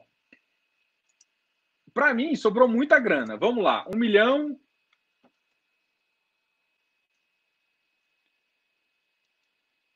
Um milhão quinhentos e quarenta dois sete sete enter vezes vezes quanto?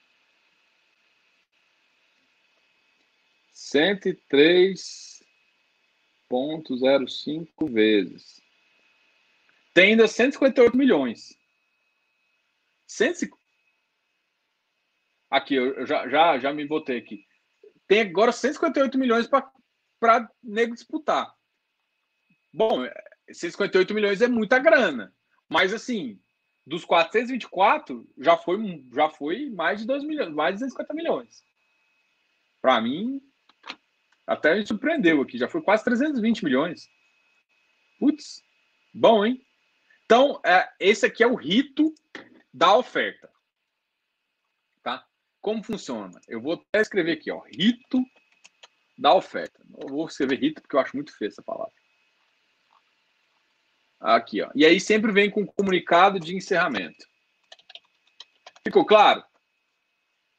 Então, beleza. Então, assim, vamos lá. É, o problema é que falar em rateio é muito é, fácil exposto. Estou na dúvida de entrar na oferta pública para ganhar.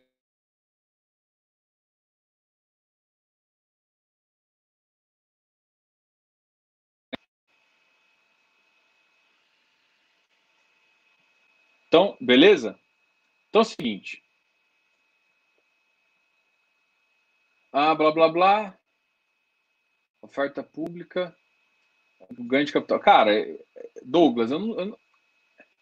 Depende, é. Entrar com 103, está 110. Assim, entrar com, como visão de ganho de capital, você tem que entender o risco. Tem que entender o risco. Entendeu? É, caiu, mas voltou. Acho que voltou já. Beleza, deixa eu só dar uns menos aqui.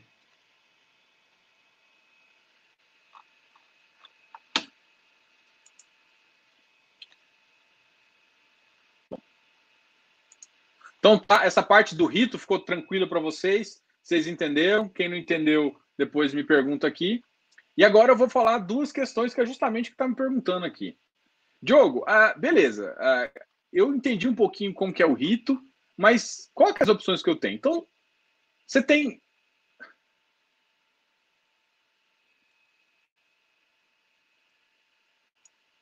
Está errado.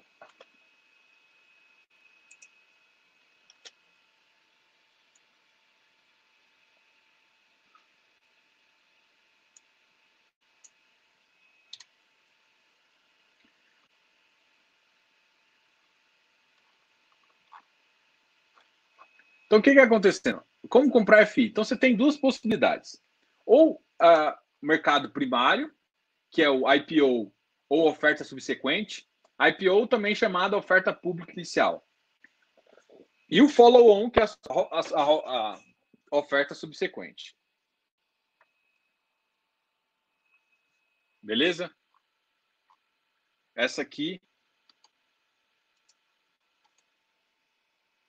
é as questões. Por que eu estou querendo falar disso? Porque essas formas eu tenho. Então você tem duas formas de entrar para a gente discutir um pouquinho das vantagens ou não. Dentro da, da, da emissão, a emissão IPO ela pode ser para 476. Não necessariamente o IPO precisa ser para o público geral. Então, muitas vezes, o ativo ele sai 476, tá? Então, isso é uma consideração que é, é normal de acontecer. Então, ele pode ser 476 ou 400, depende. A gente vai falar um pouquinho das, das, dessas, duas, dessas duas normas aqui embaixo, mas por enquanto que eu quero te mostrar é isso aqui, ó, isso aqui que vocês gostam. Beleza. Qual que é a vantagem de comprar uh, pelo home broker? que é um mercado secundário. Essa primeira aqui compra pelo AB3, no home broker ou pelo celular, tanto faz. Qual que é a vantagem? A vantagem é, se você compra lá, você já tem um histórico, certo? Você está no mercado secundário, você já tem um histórico. Às vezes está dois meses histórico, mas você já tem o histórico. Você já sabe a locação. Se você não sabe, eu acho que às vezes é interessante esperar, tá? Se você não comprou no mercado primário, é, você pode esperar essa locação. Bom, então é admitido que você já conhece a performance e você já conhece os ativos da carteira. Então você já sabe mais ou menos como os ativos vão performar. Qual que é a desvantagem? O custo da operação, porque você paga uma corretagem, emolumento e tudo mais, e o preço do mercado.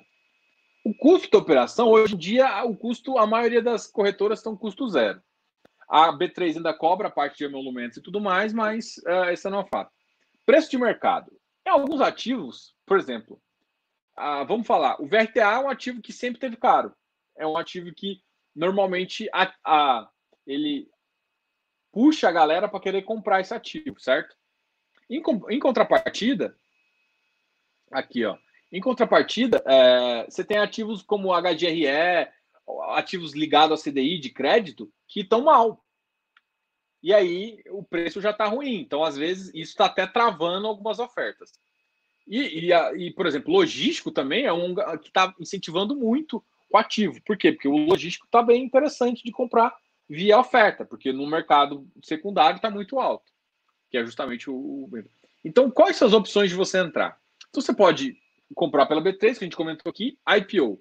Qual que é a vantagem do IPO? Baixo custo de entrada. Seja, você normalmente você entra ali próximo do valor patrimonial. É, é um dos preços mais justos. Mas qual que é qual que é a grande questão do IPO? Você está comprando uma promessa, você não sabe o que está acontecendo com o ativo. Você às vezes tem um pipeline, mas não necessariamente o pipeline vai ser executado. Eles não têm obrigação. Se for um fundo passivo, a, eles têm uma obrigação maior, porque aí pode ser desfeito se ele não conseguir o ativo-alvo. Se é um fundo de gestão ativa, pode ser que dê errado o, e o gestor realocar o dinheiro. Eu já até expliquei também o que, que é a diferença entre fundo ativo e passivo, tá lá no, no, no Instagram. Então, beleza. Com o IPO, você compra uma promessa e tem uma taxa de distribuição primária e o custo unitário. E, para mim, um dos que estão tendo mais sucesso, que é as emissões subsequentes. Por quê? Porque a emissão subsequente tem vantagem. Você já conhece o portfólio, você já conhece o gestor e tem um baixo custo de entrada. Qual que é a desvantagem? Tem uma taxa, um custo, um, uma taxa de administração, um custo de, unitário de distribuição, mais tem um segundo aqui que não está aqui, mas que vale a pena colocar aqui.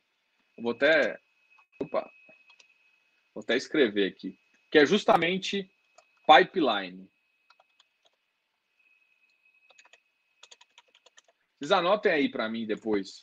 Uh, deixa eu estar aí daqui. Oh, caramba.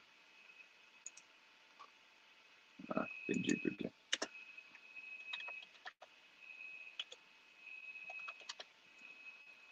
Deixa eu colocar aqui. Acho que vocês não estão vendo. A questão aqui, o pior aqui é o pipeline.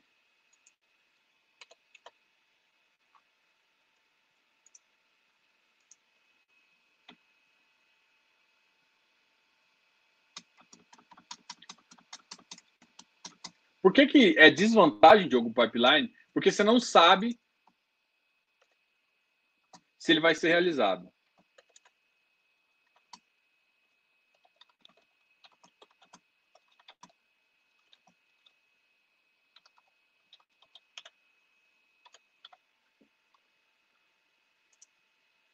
Beleza? Então, essa aqui é uma das questões. Ó.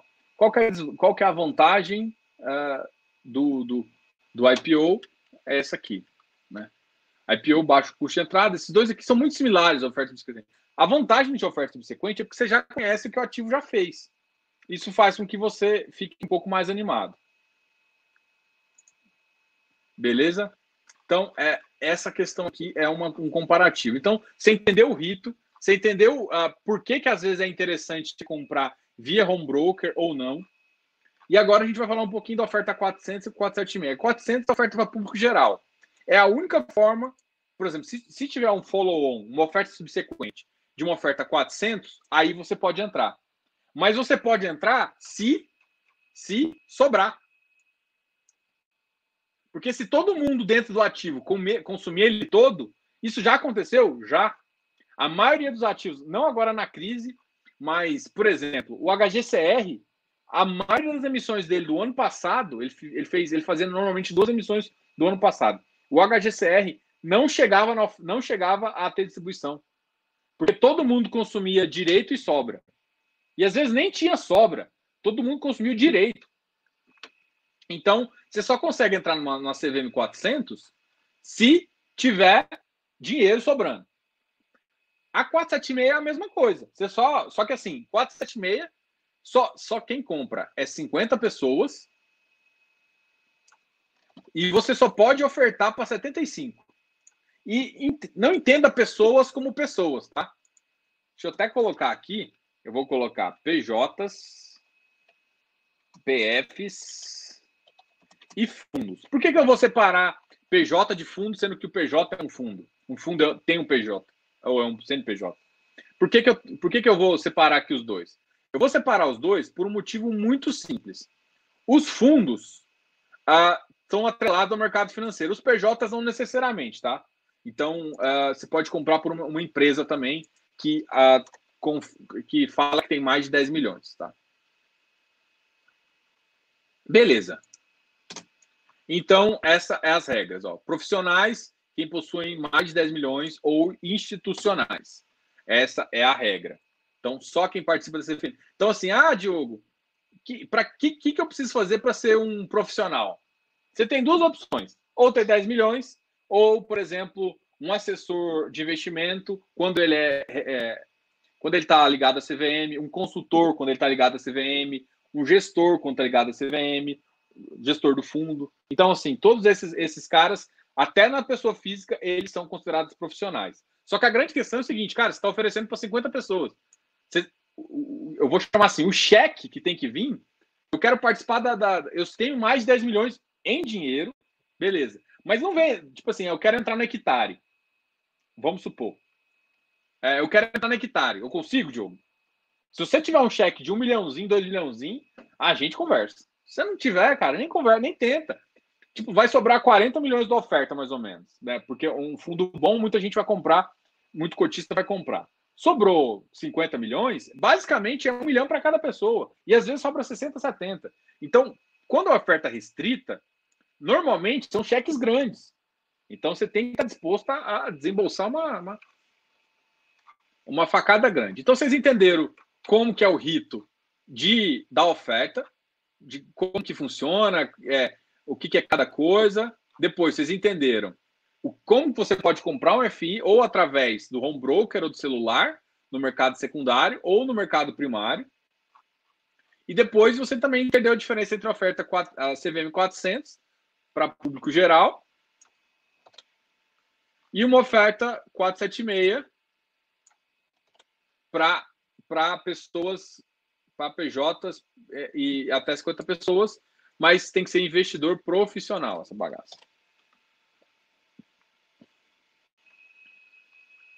Tem diferença além disso, Diogo? Tem. A grande questão é o seguinte: a, a CVM, a, a 400, quando um fundo pega uma 400, ele, ele, ele normalmente demora um prazo de dois a três meses preparando o prospecto. Quando ele vai numa 476, ele não tem que preparar prospecto e ele pode pegar o dinheiro do jeito que ele quiser.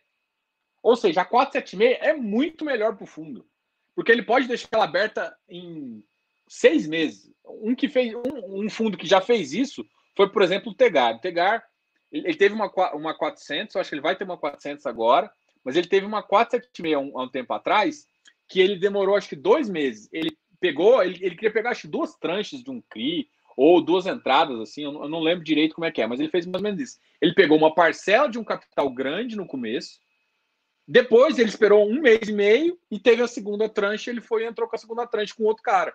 É uma coisa que a 400 não te permite fazer. A 476 já te permite fazer isso. Então, a 476 ela é muito mais flexível. Como, como são 50 pessoas, ele fala que é, tipo, a, a CVM entende que é mais fácil você informar quase, é, 50 pessoas. Então, ele exige muito menos, muito menos, não, gente, menos, muito menos informação. E por isso, é, era uma oferta mais rápida. Então, todo mundo que quer dinheiro rápido, é, ele vai na 476. Só que um, detalhe: o cara só vai na 476 normalmente quando ele já tem pelo menos o valor mínimo ali já indicado. Assim, ele sabe, ele, ele pelo mercado, ou distribuidor, ou por alguém que já, já fica próximo, os maiores investidores sempre ficam próximos, já sabe quem vai comprar. O cara não vem numa 476, muito raro, de uma 476 com, com cheque vazio. Então o cara vem com 4, 476, gente, com cheque cheio. Quando eu digo cheque cheio. Ó, ah, Cláudio, uma coisa. Negociação. Ah, todo direito é negociado? Aqui, ó. Aqui, ó. Aqui, vamos voltar aqui, ó. Vai ser negociado? Pode ser negociado no âmbito da B3 do criador ou não ou em nenhum.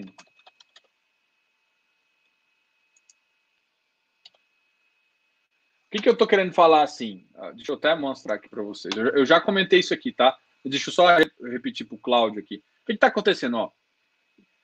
Quando você vê o fato relevante, ele fala se a oferta vai ser negociada. Na HGLG, ele falou que não vai ser negociado. Pronto, o fundo, o fundo, o fundo não tem que distribuir direito. Isso está no, no, no, no, regulamento do fundo. Por exemplo, os fundos do CNEA nenhum não faz. E no fato relevante, ele fala se vai ser negociado ou não. O Credit Suisse normalmente não é negociado. Ele não negocia os direitos. Normalmente, tá? Isso não é, não é a regra, mas normalmente eu vejo que isso. Só que ele pode ser negociado, às vezes ele não é negociado na B3, mas é negociado no escriturador. Não precisa ser negociado. Tudo isso é definido pela pelo fato relevante o prospecto definitivo. Sempre, vou até escrever aqui, sempre, se, opa, sempre ficou errado. Sempre seguindo o re, mais, regulamento do fundo. Sempre, sempre, sempre. Vou pintar isso aqui, é amarelo. Regulamento do fundo. Então, depende nem todo lugar vai ter oferta dedicada. Não vai, não precisa negociar. E tem a oferta que vai ser negociada só com o escriturador. Tem oferta que é negociada só via escriturador. Tem oferta que é negociada via escriturador e só para quem é cotista, ou seja, você só pode doar, dar, vender para quem é uh, ah, para quem é também cotista, ou pode não ser negociado nem escriturador, nem B3 de forma alguma. O, o fundo de repente, dependendo do regulamento, ele pode tomar essa decisão. Aí você tem que ver o calendário e aí segue o, segue o jogo. Entendeu o que é a oferta 400, entendeu a diferença de comprar o fundo, qual é as vantagens e desvantagens de comprar o fundo na B3. E aqui é os sites que eu utilizo para olhar. Tem o ticker e o palafita. Aqui vai estar o link e aqui a gente vai para esses sites aqui. Peraí. Opa, vamos, vamos aqui, ó, vamos para os sites. Deixa eu fechar aqui, aqui. E aqui, ó, cada um tem uma vantagem, cada uma tem uma desvantagem, mas a grande questão é a seguinte: o Palafita, por exemplo, fala se a oferta é 476 ou 400. Deixa eu dar um zoom que eu acho que eles não estão chegando porra nenhuma.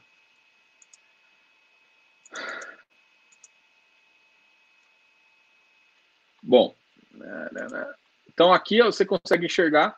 Vamos, vamos no VRTA, ou seja, o VRTA ainda está em oferta, só que assim, nesse caso eu gostei um pouquinho mais. Direito de preferência foi 88%, foi, uma, foi um direito muito grande. O direitos de sobra. Vamos ver se ele tem. Aqui, ó. Direito de sobra foi de 2,5 VRTA. E aqui ele fala da fase. Aqui, aqui ficou ruim, ficou quebrado. Ficou ruim de, de mostrar isso assim. Deixa eu mostrar no outro site aqui, então. O VRTA aqui mostra um pouquinho também. Alguém me perguntou sobre algum outro fundo.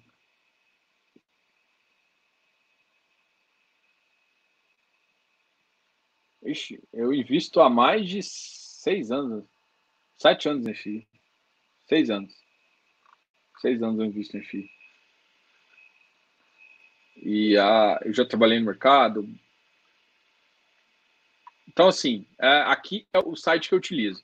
É, é, a, o ticker tem uma desvantagem justamente não falar se a oferta é pública ou não. Mas normalmente, quando a data está aqui, ó, justamente a oferta é pública. Quando não tem, é, 4, é, é 476. Por exemplo, ó, o Wiles R11 eu tenho certeza que é 476. Então não tem data. Então, só quem teve direito uh, é isso.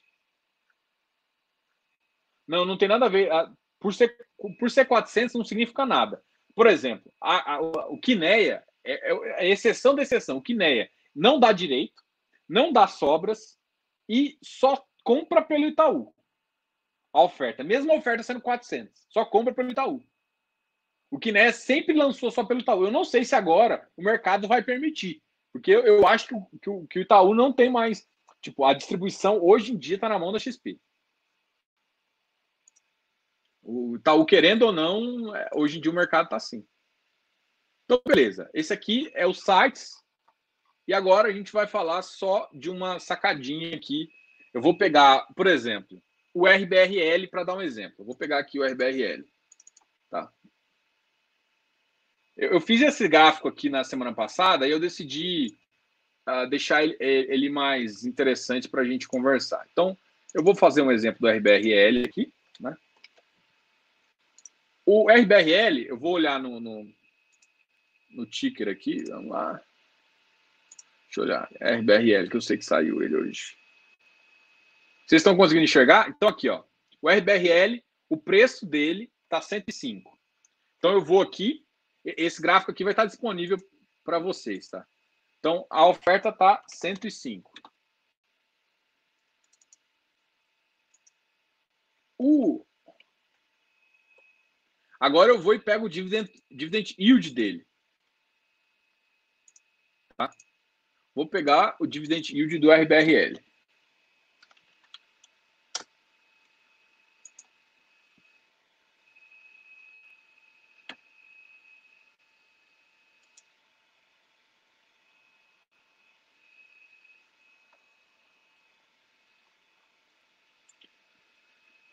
Vou pegar zero, vou pegar uma.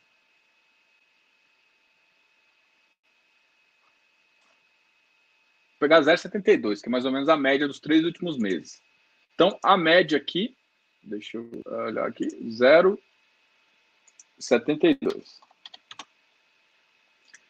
Tempo de alocação. Eu vou, vou imaginar que a, a RBR vai demorar dois meses para fazer a alocação. E aí eu estou considerando um ativo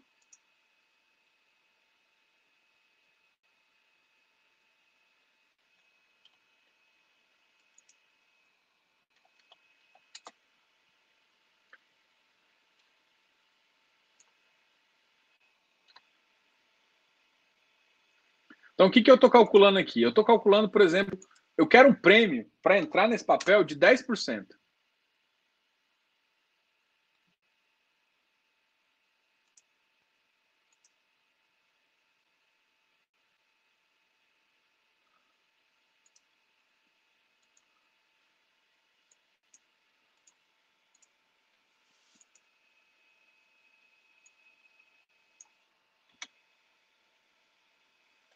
10% não dá, mas vamos supor que eu pegue um prêmio aí de 7%.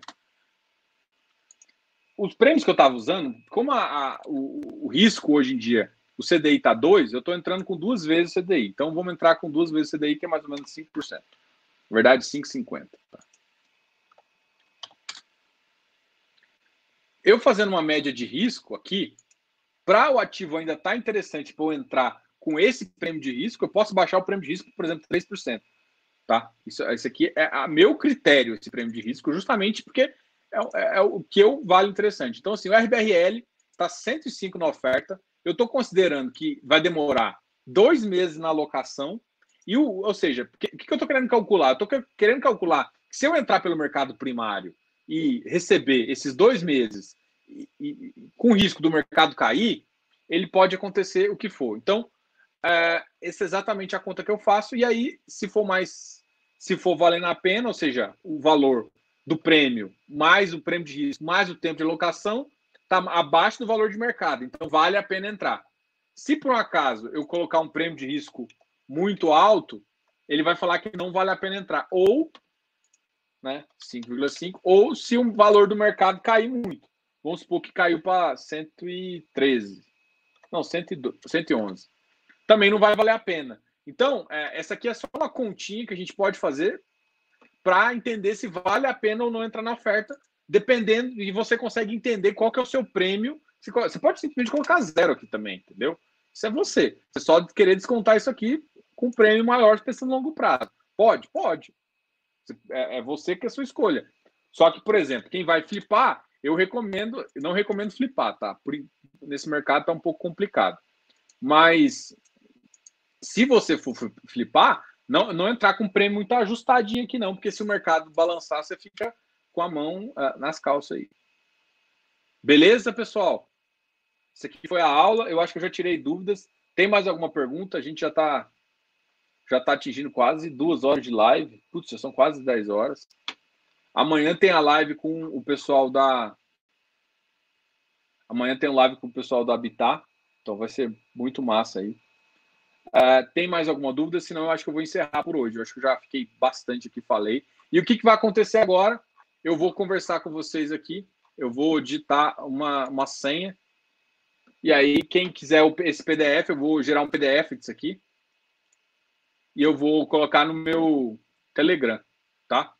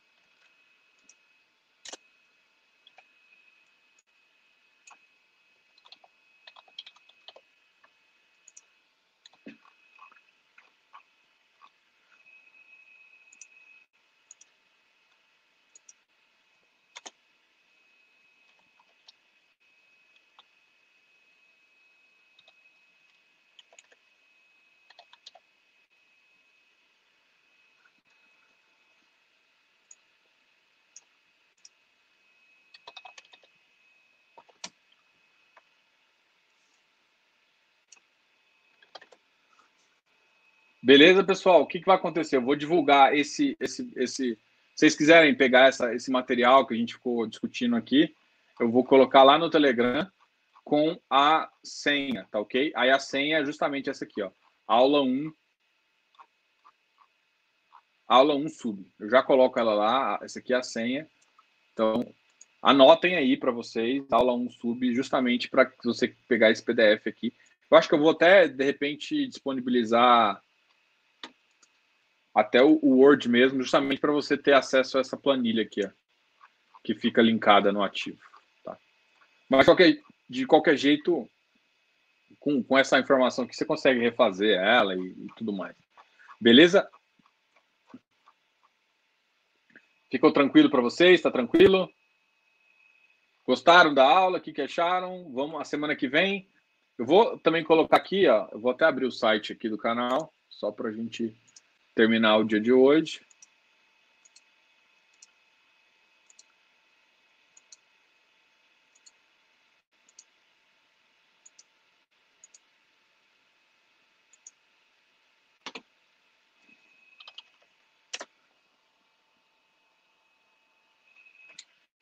Eu vou pegar o site aqui. Eu quero, assim, é, teve alguns temas aqui. Alguém me pediu CVBI eu tô, eu tô em contato com a VBI justamente para a gente fazer também uma live com vocês. Então, alguns gestores que vocês já, já me pediram algumas informações, eu vou trazer eles para o FI Entrevista, FI Fácil Entrevista. Então, como eu vou trazer eles, aí eu não fiz um vídeo específico por eles, justamente porque é, faz mais sentido a gente conversar direto com eles, tá? Então, o CVBI é um, eu estou conversando. O, a VBI tem tá agora com, com o Prime, né? Prime VBI, que foi o IPO. E tem mais dois aí que são dois ativos, que é o LVBI e o CVBI. Alguém me perguntou do o BSR também. O BSR é um, são dois ativos que entraram no meu radar, que estão na minha diligência aí. Normalmente a diligência fica um mês, um mês e meio, eu fico analisando a carteira, se não mudou muito, o que, que, tá, que, que eles estão fazendo, aí eu fico analisando a carteira mais a fundo. Os dois ativos que estão é justamente o BSR e o, o BSR e o CVBI. Esses dois ativos eu, eu tenho escutado deles e tenho gostado deles. Tenho em relação a, a, a, eu gostei deles, entendeu? O CVBI eu gostei deles. Só que ainda não não eles ainda não passaram ainda no meu crivo. É, é, isso. Eu ainda não fiz uma análise detalhada que normalmente eu acompanho a carteira muito mais de perto. Eu não fiz essa análise. Eu tô, tô aguardando, eu tô aguardando esses dois meses, eu tô analisando por um mais detalhado. Mas eu, eu comprei uma, uma, uma, uma parcela pequena para eu ficar de olho nesse ativo. Aqui que eu coloquei para vocês no chat foi justamente o, o, a discussão de vídeos aqui. Vocês me deram algumas dicas, alguns uh, eu, eu, eu fiz de outras formas, por exemplo me pediram alguma parte conceitual, eu estou colocando um pouco no Instagram, então segue lá. É, aqui eu tenho colocado outras, outras informações também. Tá ok? E vai, vai colocando as aulas aqui, se não tem, eu já tenho. É, a próxima semana a gente. O PDF vai ter justamente também uma, uma lista dos 10 mais do, do, do FI Fácil aí. Tá? Não é, não é para comprar, mas vai ter. Então, é, essa semana o PDF vai ter sua aula e a, e a semana que vem, na aula 2, Além da aula 2, a gente vai também distribuir uma lista de uns ativos tops aí de mercado, beleza? Então, vem aqui nesse, uh, nesse site temas para vídeos e coloque seus temas aqui. Então, aqui já, já teve dois, dois temas aqui. Um tema é justamente o do CVBI, mas como eu estou conversando com eles, a gente uh, vai conversar. Aqui, ó, semana que vem, eu acho que eu vou fazer esse aqui, ó, justamente para falar um pouco uh, ah, para identificar FIs ruins, que não pagam dividendo. Aí eu vou depois, vou, justamente falar, vou como identificar FIs ruins. Então, o tema da próxima aula vai ser justamente esse aqui, ó. Uh, como identificar FIs ruins, tá? Então, vocês estão querendo uh, sugerir algum tema na, na aula da próxima semana, vem aqui e escreve aqui. Então, esse aqui vai ser o próximo tema da aula Aí a gente vai falar um pouquinho de dividend yield. Ixi, não me cadastrei. Depois, eu tenho, tenho cadastro, depois eu cadastro aqui, pessoal. Era só para mostrar para vocês, beleza? Estou voltando para mim. Essa aqui foi a aula. Dúvidas? Alguém tem só mais uma dúvida? Quando puder, gostaria de saber sobre a oferta publicada da HGLG. Não sou cotista. Ah, eles estão com oferta. Penso em entrar. HGLG eu já fiz um vídeo. Deixa eu mostrar o vídeo aqui. Deixa eu colocar o vídeo aqui.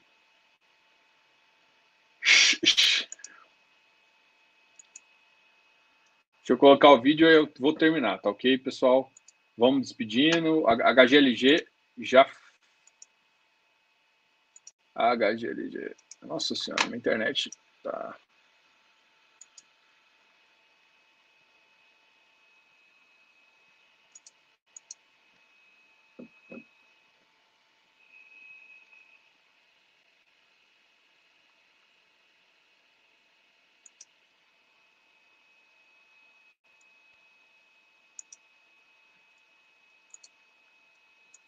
Aqui, quem quer saber do HGLG, vê esse vídeo aí. Só que a grande questão, eu não acho que vai ter muita. Eu acho que vai ter um rateio de menos de 10%, tá? O rateio vai ser muito grande do HGLG. Então, para quem está querendo entrar no, no, no, no HGLG, a, a, a, tentativa vai ser muito alta, porque ele está com um spread muito interessante. Então, ele ali vai. vai você vai tentar entrar com 25 mil ali, o mínimo, e vai conseguir duas cotas, uma cota. Então é, vai ser absurdo o tamanho do, do, do, do HGLG aí para fazer, entendeu? Mas essa é a minha opinião. Então, o HGLG, esquece de entrar pesado nele na via oferta. Então, entra pequenininho, vai entrando, entra às vezes no secundário, precisa aumentar uma posição, complementa a posição do secundário, porque senão você não vai conseguir entrar bem nele, não, tá? É, essa é a minha opinião. Grande abraço, Se inscreva aqui no canal, dá um like nesse vídeo, comente tudo que você quiser fazer, comente nas redes sociais, publique nas suas redes sociais. Grande abraço. Não esqueçam de semana que vem, quarta-feira, a gente está aqui de novo. E amanhã, live com o Habitat. Grande abraço, canal FI